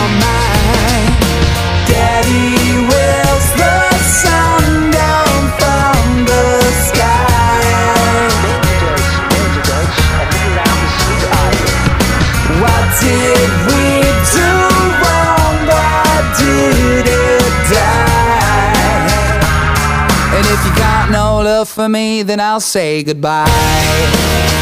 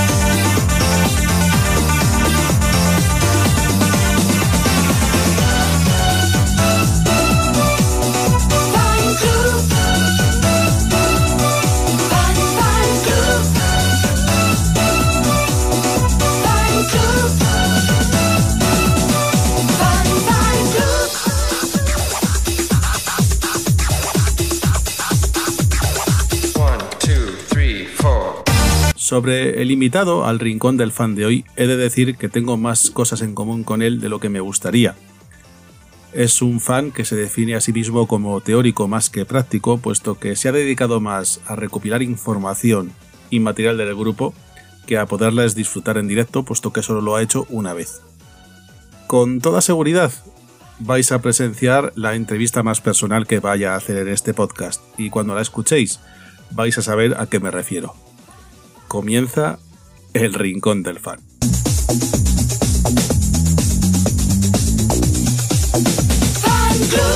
Don't ever stop. Don't, don't ever stop. Don't, don't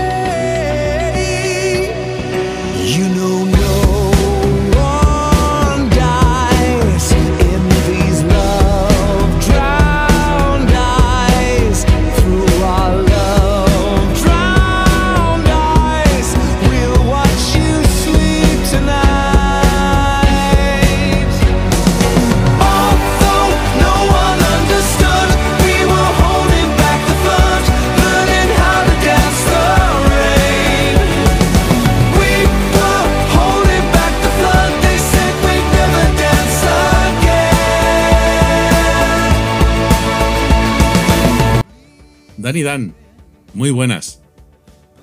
Hola Dani, ¿qué tal? ¿Cómo estás? Muchas gracias por invitarme. Bueno, en primer lugar me gustaría darte la bienvenida a esta sección del Rincón del Fan, que como tú ya sabes es una sección en la que yo quiero dar el protagonismo a los fans y que nos contéis vuestras experiencias y vivencias como fans de Take That. Y me gustaría, por tener un orden, empezar desde el principio y que me dijeras cuándo empezó tu seguimiento o tu afición por este grupo. Porque estoy convencido de que, sabiendo lo friki que eres, hasta te sabes la fecha exacta en la cual empezó todo. Pues Dani, has dado en el clavo en las dos cosas. Soy muy friki y es cierto que la fecha exacta. Estamos hablando del 7 de abril del año 1995. Eh, estaba cursando tercero de BUP. Tenía 16 años, al mes siguiente iba a cumplir 17. Era viernes y como todos los viernes de aquella época, pues yo tenía la costumbre de salir con mi pandilla de amigos. Éramos un grupo de chicos y chicas del mismo curso del instituto. Y al empezar la tarde íbamos primero a una discoteca que se llamaba Cabana, en, en Getafe, justo enfrente de la Plaza de España. Y en esa discoteca estábamos normalmente entre una hora y media o dos horas. Pasado ese tiempo, pues salíamos a dar una vuelta, también con la intención de buscar un sitio pues para picar algo, para cenar. Normalmente podía ser un bar random o podía ser una cadena de restaurante de comida rápida. Ese día, por el motivo que fuere, pues nos decidimos por un telepizza. Y el local en, en cuestión era un local bastante grande. Y además en una de las esquinas del mismo tenía colgada una televisión de grandes dimensiones, que sobre todo los fines de semana ahí tenían la costumbre en, en ese telepizza de poner vídeos musicales. Estábamos realizando el pedido y esperando a que nos sirvieran y mientras tanto pues hablábamos de nuestras cosas, ¿no? Lo típico de esas conversaciones de adolescentes de lo que pasaba en el instituto, que si a este le gusta esta, que si a esta le gusta a este, ya te puedes imaginar.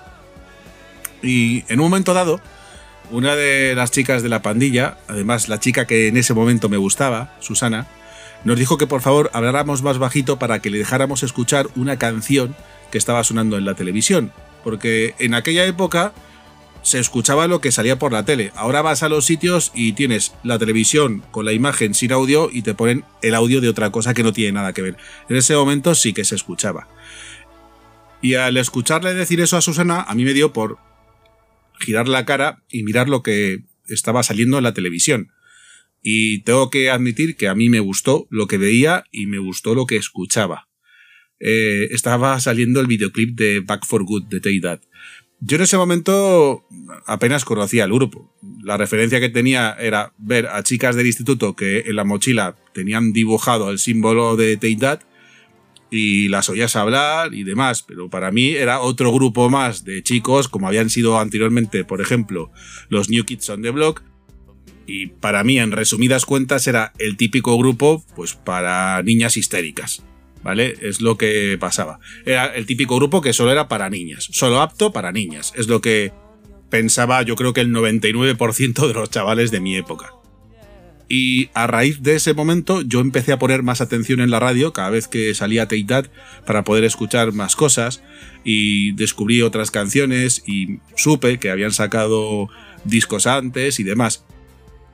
Y luego la casualidad de que en mi barrio había dos chicas un poco más jóvenes que yo, Ruth y, y Miriam, que eran fans de Take That. Sobre todo Miriam. Además, ella acérrima de Robbie. Robbie era su favorito y que no se lo tocara a nadie. Y yo coincidía con ellas en la parada del autobús. Y yo ya les iba preguntando cosas. Oye, esto es de Take That, no sé qué. Y me llegaron a, a gastar la broma, ¿no? De a ver si al final te van a gustar.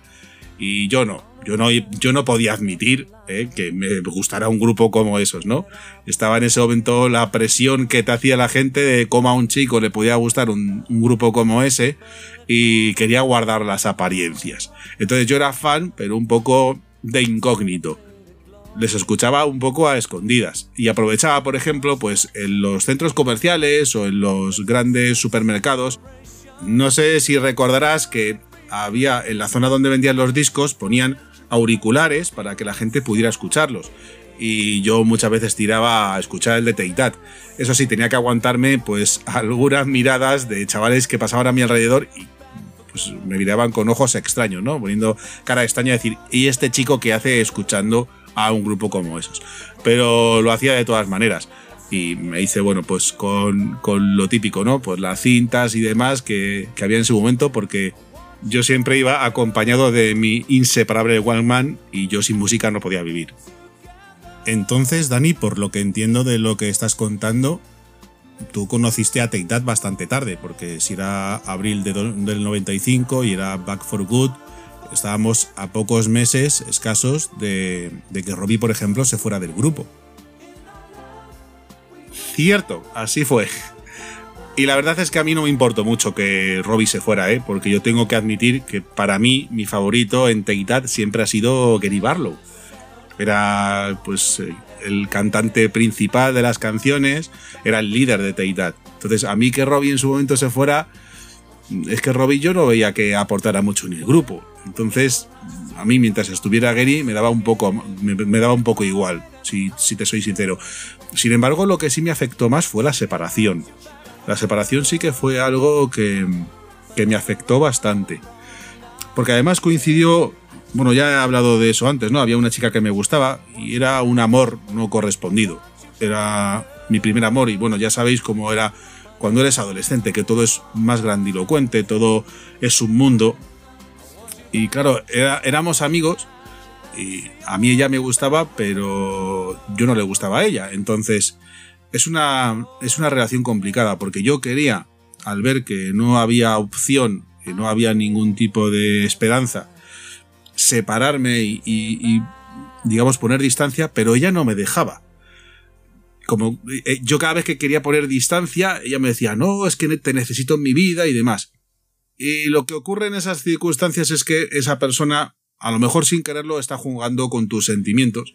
Y llega un momento dado en el que ella se da cuenta de que puede vivir sin ti sin ningún problema y entonces es quien te deja de lado. ¿Qué ocurre? Que a ti te deja totalmente chafado emocionalmente hablando. Entonces, todo eso coincidió con la separación del grupo, con la salida del single de, de How Deep Is Your Love, que a mí es una canción que me encantaba, pero todo se unió en ese momento y llegué a cogerle tirria a la canción y de hecho, pues estuve sin escuchar a That durante mucho tiempo porque la música de That me recordaba aquel momento. Y como de esa situación tardé mucho en, salir adelante y en pasar página, pues como digo, estuve años incluso sin escuchar a That. Sin embargo, bueno, se sabía que los chicos iban a seguir en solitario cada uno de ellos y, eso sí que me interesaba. Y, también recuerdo, ahora que hago memoria, de, ver en directo la entrevista que Joaquín Luqui les hizo en televisión española eh, en exclusiva, en la cual hablaban pues de las diferentes cosas que les habían pasado durante toda la historia del grupo, de, de cómo había sido la separación y de los planes que tenían para el futuro y por qué habían decidido que era el mejor momento para separarse, que fuera cuando estuvieran arriba y no cuando ya la gente se hubiera olvidado prácticamente de ellos. ¿Y qué es lo que esperabas de esas carreras en solitario? Bueno, yo tengo que decir que seguí las de todos. Eh, seguí a Mark, aunque tengo que admitir que a mí el Green Man no es un álbum que sea santo de mi devoción. Me ha costado tiempo el, el poderle coger cariño. En cuanto a Robbie, pues lo que estaba sacando al principio no me decía mucho. Sí que es cierto que eh, esa cover version del Freedom me, me gustó, porque ya me gustaba la canción original, pero a mí All Before I Die, Lazy Days, South of the Border, no eran canciones que en ese momento me llamaran mucho la atención. Luego, con el paso del tiempo, las he cogido más cariño, pero en un principio no. Gary, cuando sacó Forever Love, es una canción preciosa que además eh, tengo gratos recuerdos porque a mí me, retrotraen a la época en la cual estaba en la universidad. Además, para mí es una oda a la simplicidad porque es una voz, un piano sin estribillo, que, que se veía que era muy la esencia de Gary. Pero también me gustó Love Won't Wait, aunque era una canción que él no había compuesto. A mí me gustó mucho también. Y digamos que, aunque me gusta mucho el Open Road, y con el paso del tiempo le he dado más valor, no era lo que yo esperaba de, de Gary. No, yo de Gary esperaba otra cosa un poco más callera también, y no solo baladas y medios tiempos. Y, y en ese, desde ese punto de vista a mí me decepciona un poco. Pero yo sé, Dani, que hay una cosa, hay un hecho que cambia todo. Y ocurre en diciembre del año 97. A mí me gustaría que, que le contaras a los oyentes de Everlasting a qué me refiero. Pues sí, efectivamente. Fue el lanzamiento de Angels. Y además recuerdo la primera vez que escuché la que es para mí la canción más bonita del mundo. Eh, Yo estaba en la universidad, como he dicho antes, y tenía que hacer fotocopias de unos apuntes. Y claro, yo vivía en un barrio que era muy pequeño. En su momento, ahora es muy grande y, y es el más demandado de Getafe, pero en su momento no teníamos de nada. De hecho, no teníamos un sitio para ir a hacer fotocopias, con lo cual, para poder hacer fotocopias tenía que coger un autobús e irme a, a Getafe, ¿no? Fui a hacer las fotocopias, yo iba siempre con mi Walkman, como decía antes, con mi inseparable Walkman para escuchar música, pero ¿qué pasó? Que a la vuelta se me acabaron las pilas y ya os acordaréis de lo que era eso, ¿no? Se ralentizaba el sonido y bueno, pues no, no podía seguir escuchando. Eh, al llegar al autobús, pues tuve la suerte de que el conductor era un chico joven y tenía puesto los 40. Entonces yo entré al autobús, fui a coger sitio y de repente Acaba la canción que estaba sonando y oigo que el locutor dice que va a poner lo nuevo de Robbie Williams, que está siendo pues un exitazo y está causando furor en toda Europa. Y empiezo a escuchar los primeros acordes de Angels. Y, y aluciné. Aluciné. Yo no había comprado el disco de Robbie, solo había escuchado por las canciones que había ido sacando. Y desde ese momento, pues todo cambió. Eh, como artista en solitario, Robbie se convirtió en mi favorito y le cogí más predilección que al resto de, de los miembros de Titat, incluso a Gary, que había sido mi favorito cuando todos formaban parte de la banda. Claro, es que el hecho de que saliera Angels, aunque no fue número uno en el Reino Unido, porque la mejor posición que consiguió fue el número 4, pero sin embargo fue un éxito a nivel internacional. Y por ejemplo, Gary no había conseguido con ninguna de sus canciones un éxito de ese tipo. Sí que había conseguido dos número uno consecutivos con Forever Love y con Love Won't Wait, pero nunca había llegado a tener algo tan bueno como, como Angels. Y ciertamente fue un hecho significativo que cambió la carrera de ambos en ese momento. Después de entonces me imagino que te harías fan de Robbie y, y le harías bastante seguimiento. Pues sí, efectivamente así fue.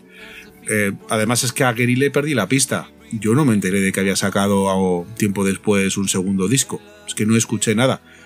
Lo único que sabía de que había sacado un segundo disco es de las cosas que decía Robbie en la prensa. De que el disco era una mierda, que había comprado el disco en una tienda y que después de escucharlo fue a pedir que le reembolsaran el dinero y demás. Y de hecho aquí tengo que admitir una cosa, y es que yo le reí las gracias a Robbie. Mm, Y me creí su historia, solo, solo escuché su versión, obviamente, me creí su historia de que él había sido alguien que había estado frustrado en Teidad, que era culpa de todo la teoría Nigel y, y Gary. Y al ver que Robbie triunfaba disco tras disco y que de Gary no se sabía nada, pues yo llegué a pensar, pues aquí se ha demostrado lo que Robbie dice, que era el miembro con talento de la banda y que Gary pues estaba totalmente sobredimensionado y, y sobrevalorado. Ahora con el tiempo y con las cosas y sabiendo lo que había pasado y conociendo la versión de Gary, pues tengo que decir que, que a él le perjudicó sobre todo las altas expectativas que había y que la prensa convirtió la carrera de ambos en solitario en un duelo. Y claro, solo uno de los dos podía ganar. Eso era así. Y todo el mundo esperaba que iba a ser Gary. ¿Cómo no iba a ser Gary si había sido el compositor del gran éxito de Teitat que era, que era Back for Good? Y si iba a ser el, el- nuevo George Michael. Y sin embargo no fue así, fue Robbie quien, quien rompió todo. Pero aprendí una lección con todo esto. Que antes de ponerte de parte de algo, antes de tomar parte en una historia, tienes que conocer la mayor información posible, tienes que conocer las diferentes versiones. No te puedes posicionar si no has escuchado eh, las versiones de cada una de las personas. No puedes tomar parte si no es así. Y eso es lo que a mí me pasó en esta historia. Eh, por eso, con el tiempo, cuando yo, por ejemplo, aunque no me quiero adelantar mucho a los acontecimientos, pero cuando yo eh, leí la autobiografía de Gary Barlow, la primera, My Take, yo ahí leí el punto de vista de Gary y empecé a entender muchas cosas. Pero como digo, no me quiero adelantar. Pues entonces, antes de eso, vamos a hablar de, de que pasó el tiempo. Como estábamos hablando, a los demás se les pierde un poco la pista. Robbie sigue siendo una estrella internacional. Pero llega un momento en el cual, 10 años después de la separación del grupo, a Take That le proponen hacer un documental que se llama For the Record, eh, sacar un, un recopilatorio y, con el éxito de ambas cosas, hacer una gira revival. ¿Tú fuiste consciente a tiempo real de todo esto? Pues con sinceridad, no. Yo no fui consciente de nada de eso. Yo me enteré del documental, del recopilatorio y, de, y del Ultimate Tour mucho tiempo después. La primera vez que vi el documental fue en YouTube. eh, en inglés y sin subtítulos ni nada. Pues yo no sabía ni que se había editado en DVD. Luego ya lo busqué y, y le tengo. Y lo que sí que agradecí es encontrarme en YouTube por partes esa entrevista con subtítulos en español, porque me llegué a enterar de muchas más cosas. Y yo siempre le agradeceré a la persona o grupo de personas que llegaron a, a poner los subtítulos a, ese documental. Porque sí, yo era fan de Teidat y me gustaba la música, pero como yo no les había seguido desde el principio, no sabía la historia. Y también era cierto que en los 90 se contaron muchas cosas que no eran ciertas. Eso de que Gary y Mark ya se conocían y Jason y Howard ya se conocían antes de empezar. Todo eso invenciones de, de Nigel, ¿no? Eh, y, a mí ese documental me sirvió, era, era como juntar todas las piezas del puzzle y conocer realmente pues cómo había sido todo y cómo qué es lo que llevó a que la banda se separara, a que Robbie se fuera, eh, ese enfrentamiento entre Robbie y Gary, entre Robbie y Nigel. eh, y- y la verdad es que llegué a comprender mejor cómo había sido pues toda la historia del grupo. Y ya digo, pues del Ultimate y demás, yo no me enteré de absolutamente nada hasta tiempo después, que luego me compré los DVDs y, y todo esto. Pero no, no fui consciente. Yo la primera noticia que tuve de que Teitat volvía fue cuando, cuando lanzaron Patience, que fue el primer single del Beautiful World. ¿Y qué sentiste? ¿Cómo fue la primera vez que escuchaste ese single? Pues mira, yo estaba en el trabajo y en la oficina teníamos una televisión y teníamos siempre puesto un, canal que, que ponía vídeos musicales. Eh, no me acuerdo si era en TV España o, o 40 principales, no me acuerdo. Y de repente hablan de que Take That, la banda de los 90, vuelve mejor que nunca, etcétera, etcétera. Y, y veo que sale el videoclip de Patience. Y sentí, pues como que el adolescente que había dentro de mí salía a resurgir, ¿no? Fue como volver a la adolescencia. La canción es un temazo. Me gustó mucho que, cambiaran de registro, ese clásico pop británico. Y, y la verdad es que me sentí, pues eso, como un adolescente otra vez. Lamentablemente, eh, lo que pasó es que justo cuando, cuando salió esa información, dijeron que iban a estar en el Primavera Sound, dijeron que iban a estar firmando discos en el corte inglés de mi barrio de toda la vida. Y yo no pude ir a ninguna de las dos cosas, como tampoco pude ir al concierto del Palau, porque yo estaba viviendo fuera y claro, me era imposible. Por temas de trabajo me era imposible, me dio muchísima rabia. Sobre todo, a ver, lo del Palau por supuesto, porque era la primera vez que Teidad venía a España y era una ocasión tremenda de poderles ver en directo por primera vez, ¿no? Pero sobre todo lo que me dio rabia fue lo de la firma de discos del Bercial. Porque es que era mi barrio de toda la vida, es que más fácil no lo había tenido. Yo estaba a muchos kilómetros de distancia y, y me era imposible ir. Eso me dio muchísima rabia. Y cuando veo vídeos en YouTube colgados de gente que estuvo allí y demás, siento, siento envidia sana. Pero para mí, pues fue muy bonito ver que, que volvían. Y, y fue cuando empecé a conocer los foros de internet, el famoso foro lila o foro morado, y, y conocía ya gente y, bueno, pues, eh, ya además, pues tu situación económica es diferente y, y puedes permitirte comprarte discos. Yo me compré el Beautiful World. Luego salió el Circus, que aunque no es un disco que en su totalidad me guste, es muy importante por una canción que tiene. Y, bueno, pues como digo, me gustó mucho que volvieran. Además de la manera que volvieron, ya no era como antes. Aquí todos participaban del proceso creativo, nadie metía mano en nada.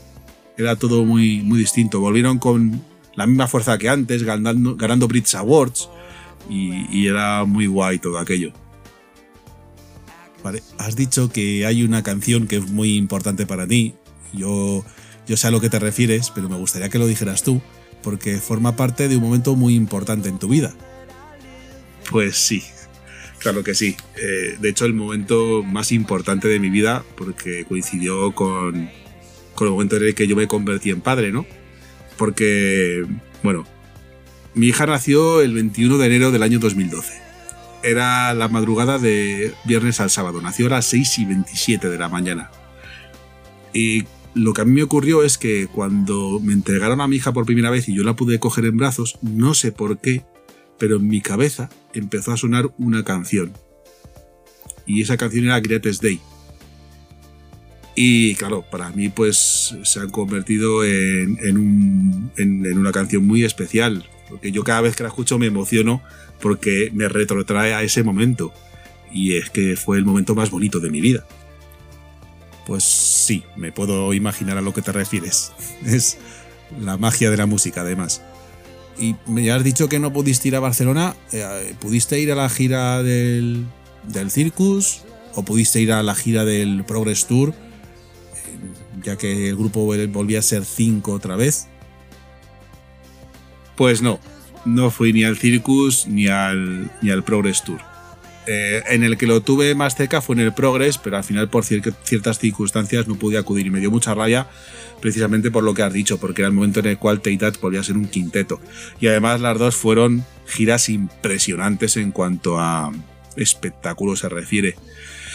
Pero no, no pude ir a ninguna. Yo, la primera gira a la que acudí fue al Wonderland Tour, en el año 2017, en el O2 de Londres. Y fue una experiencia increíble. Sí que es verdad que no me acuerdo de la mayoría de las cosas porque estaba tan flipado y tan alucinado con todo lo que ahí apa- aparecía y, lo que pasaba. Pero. Pero yo sé que en ese momento lo viví a tope. Fue, fue un momento muy especial porque era un sueño cumplido. Yo, mi sueño era ver a Teidad. Es que era mi sueño. Y, la vida yo creo que es eso, cumplir sueños. Y fue un momento muy especial. Bueno, estás hablando ya del Wonderland Tour, pero antes de nada quería preguntarte una cosa, Dani. Porque después del Progress Tour, digamos que cada uno de los integrantes recuperó su, su carrera como solista, tanto Mark como Gary como Robbie. Y curiosamente, mientras las especulaciones eran saber si Robbie iba a volver a no a Take en el siguiente disco que ya se sabía que se estaba preparando, lo que nos encontramos, sin embargo, es con la noticia de que Jason deja el grupo. Robbie al final no se une a sus compañeros porque no puede debido a sus compromisos como solista y al final Take That se convierte en trío. ¿A ti qué te pareció todo aquello? Pues mira, yo no tenía todas conmigo. Y voy a explicar por qué. Como he dicho antes, yo me leí la autobiografía, la primera autobiografía de Gary Barlow, que era My Take. Y en la misma, aparte de que me permitió valorar más a Gary como artista, eh, hay una frase con la que yo me quedé casi al final del libro, la cual decía que Teidat había funcionado como quinteto y había funcionado como cuarteto, pero que si se tocaba una pieza más del grupo, no tendría razón de ser, sería imposible. Entonces, atendiendo a eso, eh, cuando Jason se, se va y ellos no saben lo que hacer, pues a mí me da por pensar que el grupo va a desaparecer y que ya no va a seguir continuando. Y cuando ellos deciden ser trío, me esperé a que sacaran lo nuevo que, que iban a lanzar para poder hacer, pues, para poder fabricar una opinión, ¿no? Y curiosamente sacaron el These Days, que me parece un temazo. Sí que es cierto que Free no es un disco, y me ha pasado con varios discos de Teitat, que en su totalidad me convenza, solo algunas canciones, pero yo verles con el These Days y que fueron número uno y demás, y, viendo que los fans en general les, les apoyaban, yo ya con eso dije, mira, pues si es un trío, es un trío, y para adelante, que yo les voy a seguir siguiendo igual porque, porque es que forman parte de mi vida. ¿Y fuiste al cine a ver alguno de los conciertos que se retransmitieron, tanto en la gira 3 como en Wonderland, como en la gira Odyssey, que era la del recopilatorio?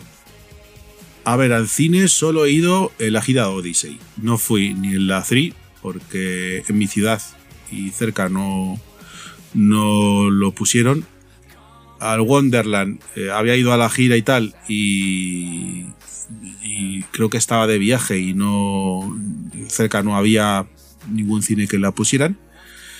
Y al que fui fue al Odyssey, porque no fui a la, a la gira y entonces pues bueno, mm, quedé con dos fans, una fan que estaba viendo en Valladolid en ese momento, Avi, y una fan de Salamanca, María.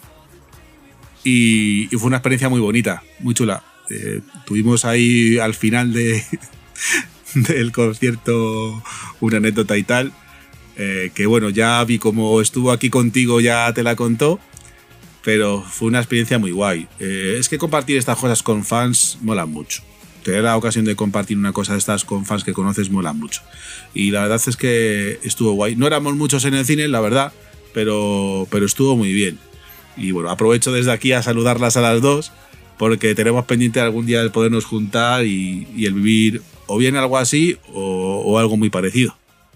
Y ahora, Dani, antes de hacerte la siguiente pregunta, me gustaría que escucharas lo siguiente. Estás escuchando Hometown con Danny Dan.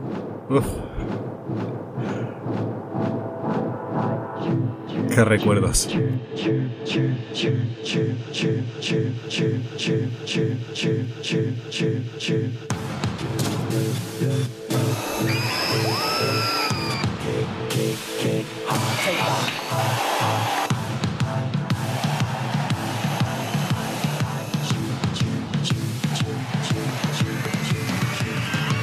Bueno, Dani, tú has sido, como has admitido siempre, un fan más teórico que práctico, porque solo has podido ir a ver una gira, pero sin embargo tienes mucho material, has leído libros y siempre te has interesado mucho por la historia del grupo. Y de hecho, en un momento dado, a ti te dio por hacer un podcast sobre Teitat, y del cual estamos escuchando de fondo esta entradilla, esta opening, es lo que sonaba cada vez que comenzaba cada programa que dedicaste a ese contenido. Y a mí me gustaría que nos contaras cómo fue que se te ocurrió hacer un podcast sobre Teitat y cómo fue esa experiencia.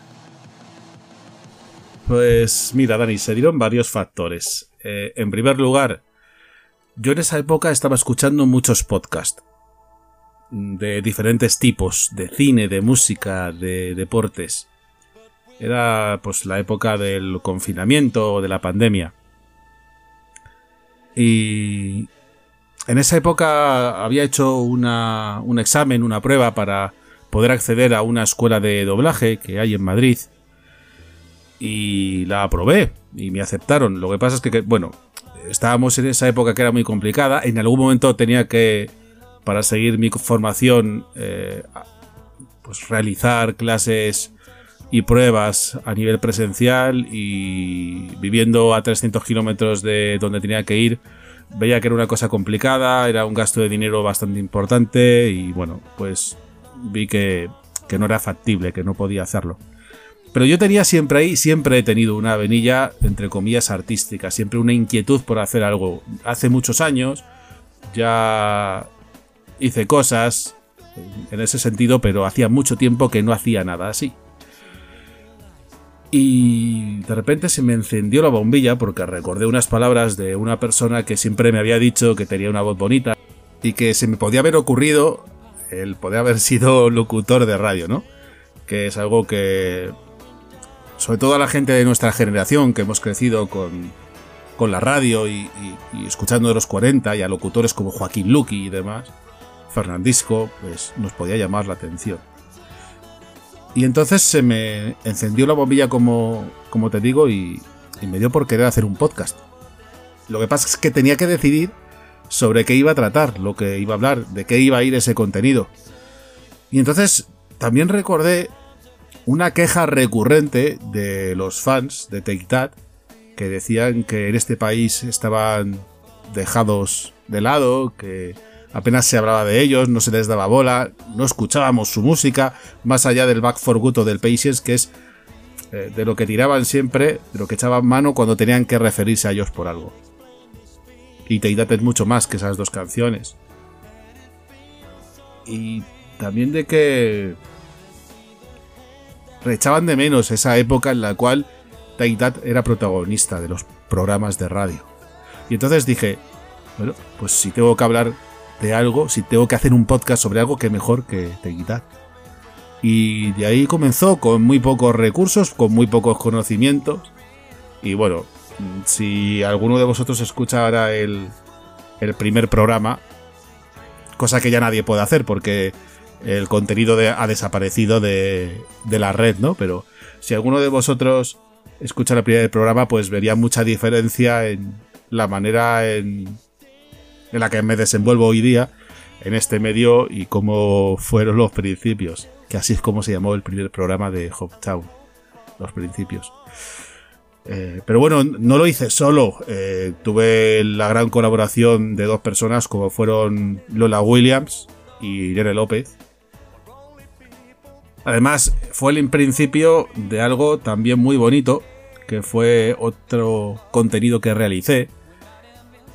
Un concepto similar a lo que tú haces aquí en Everlasting, y que es la radio de la comunidad de Robbie Williams, que hacía también con Lola y con otra compañera, con Annie AV, y en la cual pues nos dedicábamos a poner música de Robbie. Lola se encargaba de contarnos su historia y Annie pues nos hablaba de las novedades y de la actualidad de este artista. Y fue también un, un proyecto muy bonito, sigue siendo porque todavía estamos ahí trabajando en él y del cual me siento muy orgulloso y también le agradezco a ellas que pudiéramos realizarlo porque para mí siempre es un sueño tener un contenido como ese, ¿no? Y gracias a ellas pues lo pude lograr. Mm, Estoy muy orgulloso de lo que hice en Hometown, muy orgulloso. Y, pero tengo que admitir que que salió también por la colaboración de Lola y de Nere y también de los propios fans, ¿no? Que, que hicieron los mejores programas que de, de- todo el podcast los mejores programas fueron los que participaron los fans, ¿no? Era un contenido en el cual los fans eran también los protagonistas en muchas ocasiones, ¿no? Y podíamos escuchar sus historias de lo que habían sentido cuando el grupo se separó, de cómo vivieron el concierto de- del Palau.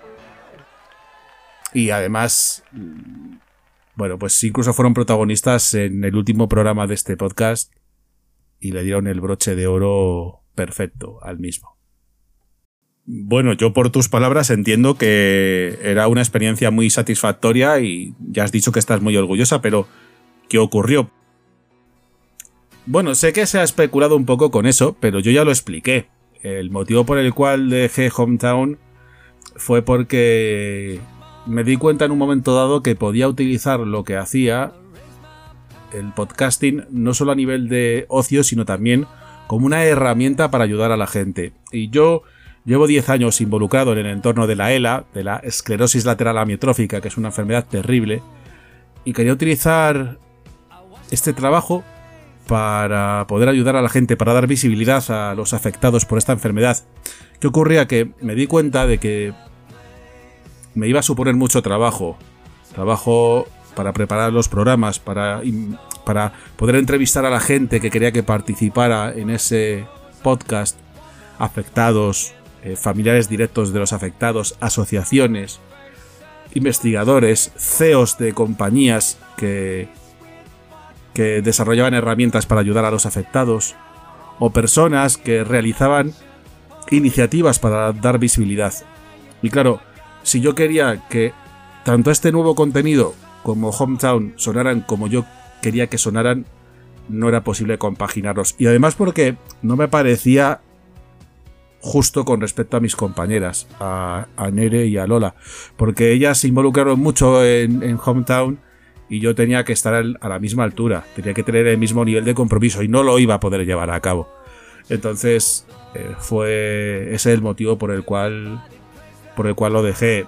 Eh, sí que es cierto que me tuve que comer varios sapos, mm, comentarios de gente que incluso me buscaba para increparme o, para criticar sin ningún tipo de argumento. Criticar porque sí, o inventarse cosas sobre lo que hacíamos en Hometown. Pero a mí eso no me aplacó ni, ni me quitó las ganas de hacer el contenido para nada.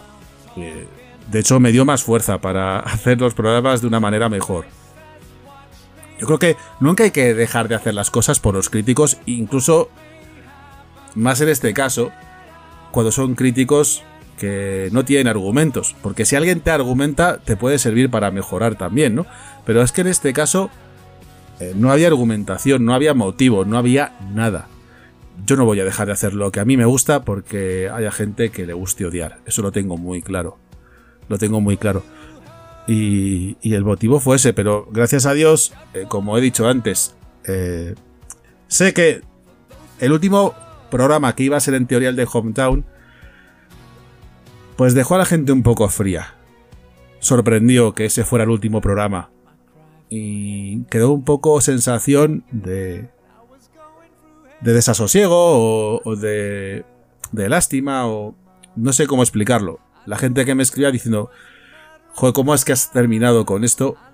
Dejó una mala sensación, en definitiva. Entonces, yo le quise dar el broche de oro, le quise dar el final perfecto a Hometown y era con un programa de bonus track en el cual, como no, los protagonistas tenían que ser los fans. Y que ellos contaran en ese programa cuál había sido su experiencia. Qué es lo que más habían disfrutado de Hometown. Y lo hicieron. Y de esa manera, como digo, pues dieron el final que se merecía a ese contenido del cual tengo muchísimo cariño. Que a mí también me sirvió de mucho a nivel personal, porque yo también utilicé ese contenido como herramienta para para sacar muchas cosas que tenía dentro. Fue una especie de de exorcismo, ¿no? Necesitaba sacar muchas cosas de dentro que las saqué ahí. Eh, posiblemente haya sido mi proyecto más personal en ese sentido, hablando desde ese punto de vista. Porque saqué muchas cosas que tenía de dentro, como digo, fue una catarsis absoluta. Pero se quedó ahí. De hecho, nadie lo puede escuchar, porque ha desaparecido, como digo, de las redes. Y porque ya no era necesario. Fue una experiencia única que, que yo viví, que disfruté, que creo que di- disfrutó la gente que me escuchaba, que no éramos muchos, también tengo que decirlo, éramos muy pocos, pero que yo no necesitaba que hubiera más gente. Estaba la gente que a mí más me importaba que estuviera. Y para mí fue algo mágico, fue cumplir también un sueño. Y estoy muy orgulloso y jamás me arrepentiré de haber puesto en marcha el primer podcast en español de este grupo. Bueno, pues yo creo que ha quedado totalmente claro por qué motivo dejaste Hometown y además fue por una buena causa y espero que, que fuera algo satisfactorio. Y ya para finalizar, Dani, tú ya sabes que al final de cada programa yo le hago un pequeño cuestionario a los fans que participan en esta sección del Rincón del Fan, que elijan una cosa de cada. Una canción, un álbum y luego una gira, VHS, DVD, Blu-ray, momento que sea especial para él. Si yo te pregunto cuál es tu canción favorita, ¿cuál sería? Pues en cuanto a canción, yo, si me permites, voy a decir dos. Y las voy a decir en orden de importancia. La primera sería Greatest Day, por lo que os he contado antes, de que la relaciono con el momento más feliz de mi vida. Y la segunda es Angels, porque para mí siempre ha sido una canción muy especial. Y considero que es la canción más bonita del mundo. Un disco. Un disco, pues... Pero tengo que pensar... No, a ver. eh, la gente que me conoce sabe que es Progress. Para mí es el disco... El mejor disco de Teidad, porque nunca habían sonado de esa manera, porque volvía Robbie, por lo que significa y porque es un disco al cual yo he acudido en momentos muy complicados. Es un disco al cual yo me agarré y que me sirvió como poco fuente de inspiración para salir adelante. Y lo tengo como lema, Progress. Eh, de hecho, odio cuando dicen poco a poco. No, no me gusta esa expresión. Porque cuando estaba tan mal y la gente te decía poco a poco y llevabas tanto tiempo mal, a mí no me gustaba. Entonces, yo, cuando ya me decían poco a poco, decía, no, poco a poco no, progresando, con dos S. bueno, pues ahora pasamos gira, DVD, VHS, momento. ¿Qué me dices? Pues en cuanto a gira, me quedo con Wonderland por el hecho de que fue la primera gira que les he visto eh, en directo, in situ, en vivo y en directo aunque sé que hay giras que en cuanto a espectáculos son mejores como el Circus o Progress. Pero tengo que decir Wonderland. En cuanto a, a DVD, yo creo que me quedo con el Circus. Y en cuanto a momento, uf, es que hay tantos. Eh, es que podría decirte el momento del Children in Need cuando se juntan todos en el escenario, el momento en el cual cantan The Fruit por primera vez en el X Factor, el momento en el que Robbie vuelve después de varios años, en los cuales está pues ahí haciendo sus cosas y yo había perdido la, eh, esperanza de que pudiera volver a ver ¿no? y, y le veo en el X Factor cantando Buddies. El momento en el que Gary y Robbie hacen las paces y cantan Same.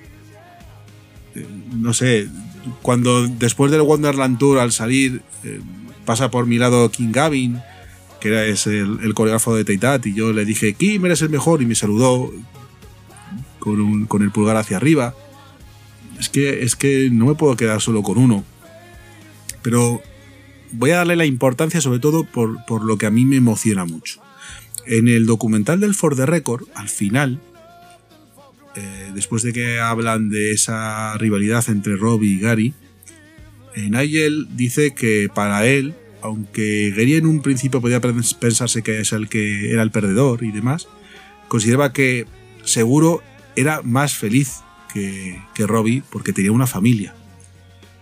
Y, de, repente sale una imagen de Robbie diciendo 14 Brits, jódete. Y luego dice, no, ya en serio, cambiaría todo lo que yo tengo por lo que tiene él. Lo haría. Y esto pasa mientras se escucha de fondo a Gary tocando a piano Twinkle Twinkle Little Star y su hija cantando la canción. Y, todo eso finaliza con la imagen, una imagen de un vídeo doméstico de los 90 en el cual Robbie y Gary se funden en un abrazo.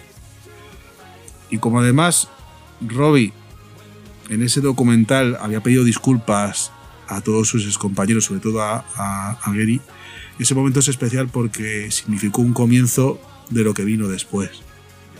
Y también una lección a todos los fans. Eh, Y a todo ser humano. Y es el perdón. Que no sirve de nada vivir con rencor por mucho daño que te hayan podido hacer. No merece la pena. Otra cosa es que olvides. Olvidar es imposible. Y, y además, no es bueno olvidar, porque esas experiencias te sirven para aprender y que no te vuelva a pasar. Pero el perdón, por mucho daño que te hagan, por mucho que hayan podido jugar contigo, por mucho que te hayan podido utilizar, por mucho que haya pasado todo eso, no es bueno odiar, no es bueno guardar rencor. Porque no es ni siquiera sano a nivel mental. Por eso es importante saber pedir perdón a la persona a quien hayas podido dañar, pero también saber perdonar. Por mucho daño que te hagan es que no merece la pena odiar.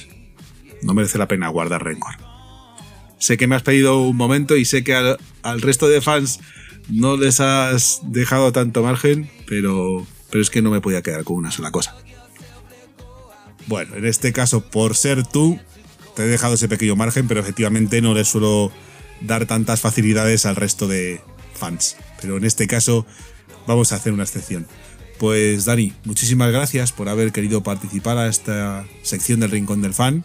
Espero que sigas disfrutando del grupo, espero que sigas teniendo experiencias y espero que algún día las puedas seguir contando.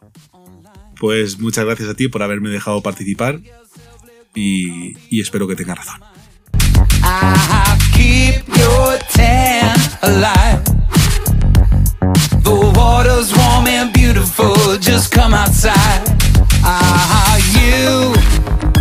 And yeah.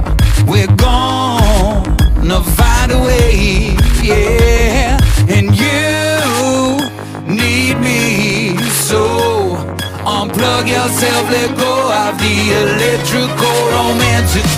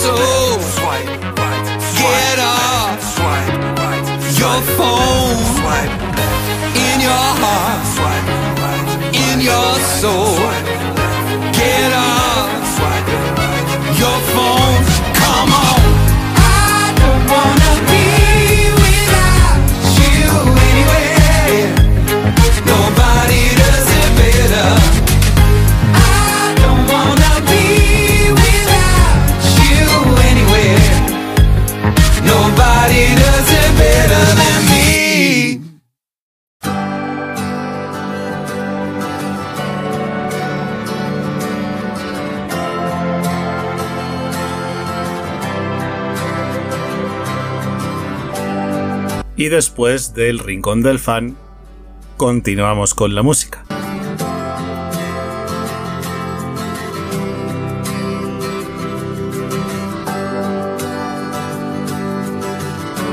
El siguiente tema que vamos a escuchar es una petición que me ha realizado Maite escribiendo a turradioeverlasting.com. Ella me ha pedido que le ponga el que fue primer single del disco Nobody Else. Eso sí, prefiere que le pongamos la versión que aparece en el recopilatorio Odyssey.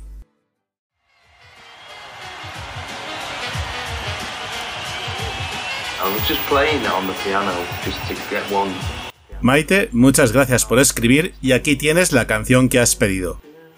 Esto es Shore y lo estás escuchando aquí, en Everlasting.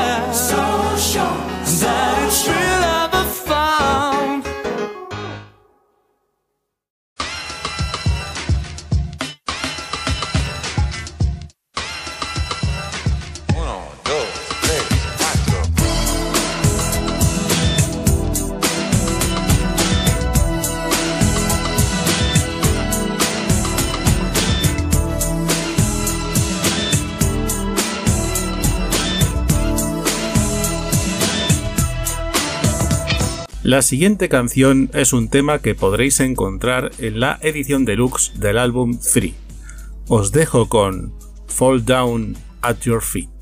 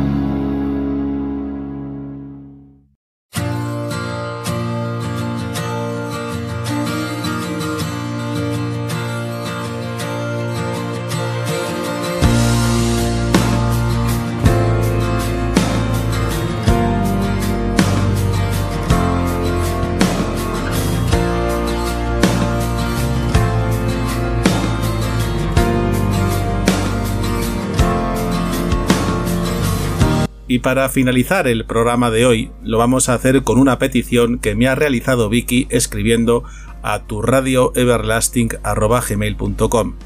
Ella quería que le pusiera una canción de Robbie Williams perteneciente al álbum Intensive Care.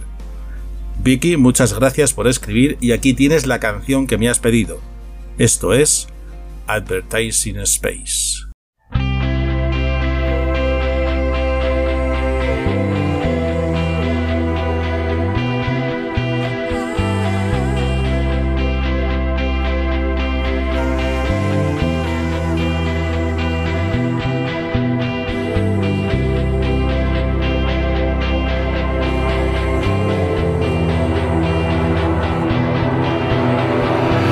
There's no earthly way of knowing what was in your heart when it stopped going. The whole world shook, the storm was blowing through you.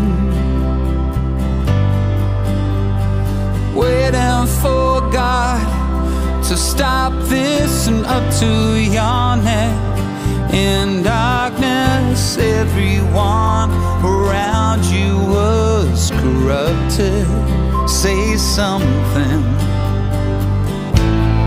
There's no dignity in death to sell the world your last breath. Still fighting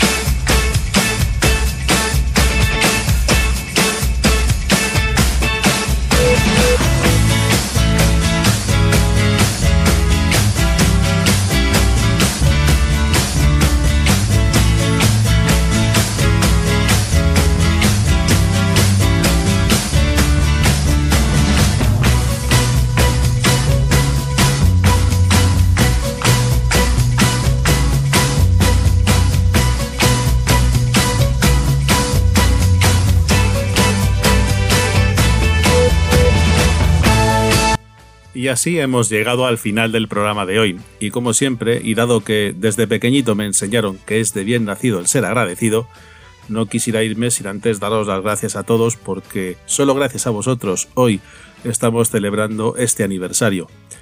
No sé si estaré mucho o poco tiempo continuando con este contenido. Simplemente espero hacerlo mientras a mí me apasione continuar con este podcast y a vosotros, como no, seguir escuchándolo.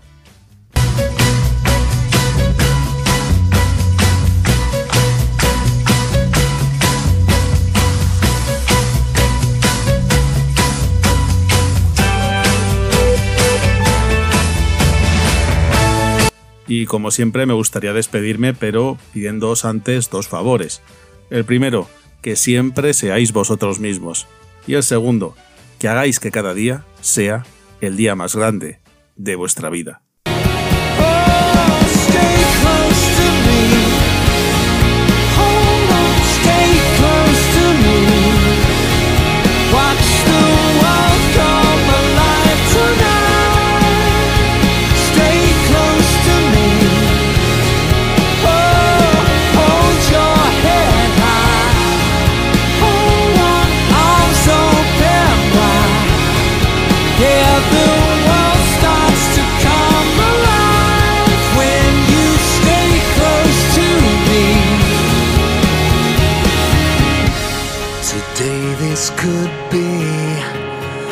greatest day of our lives. Today, this could be the greatest day.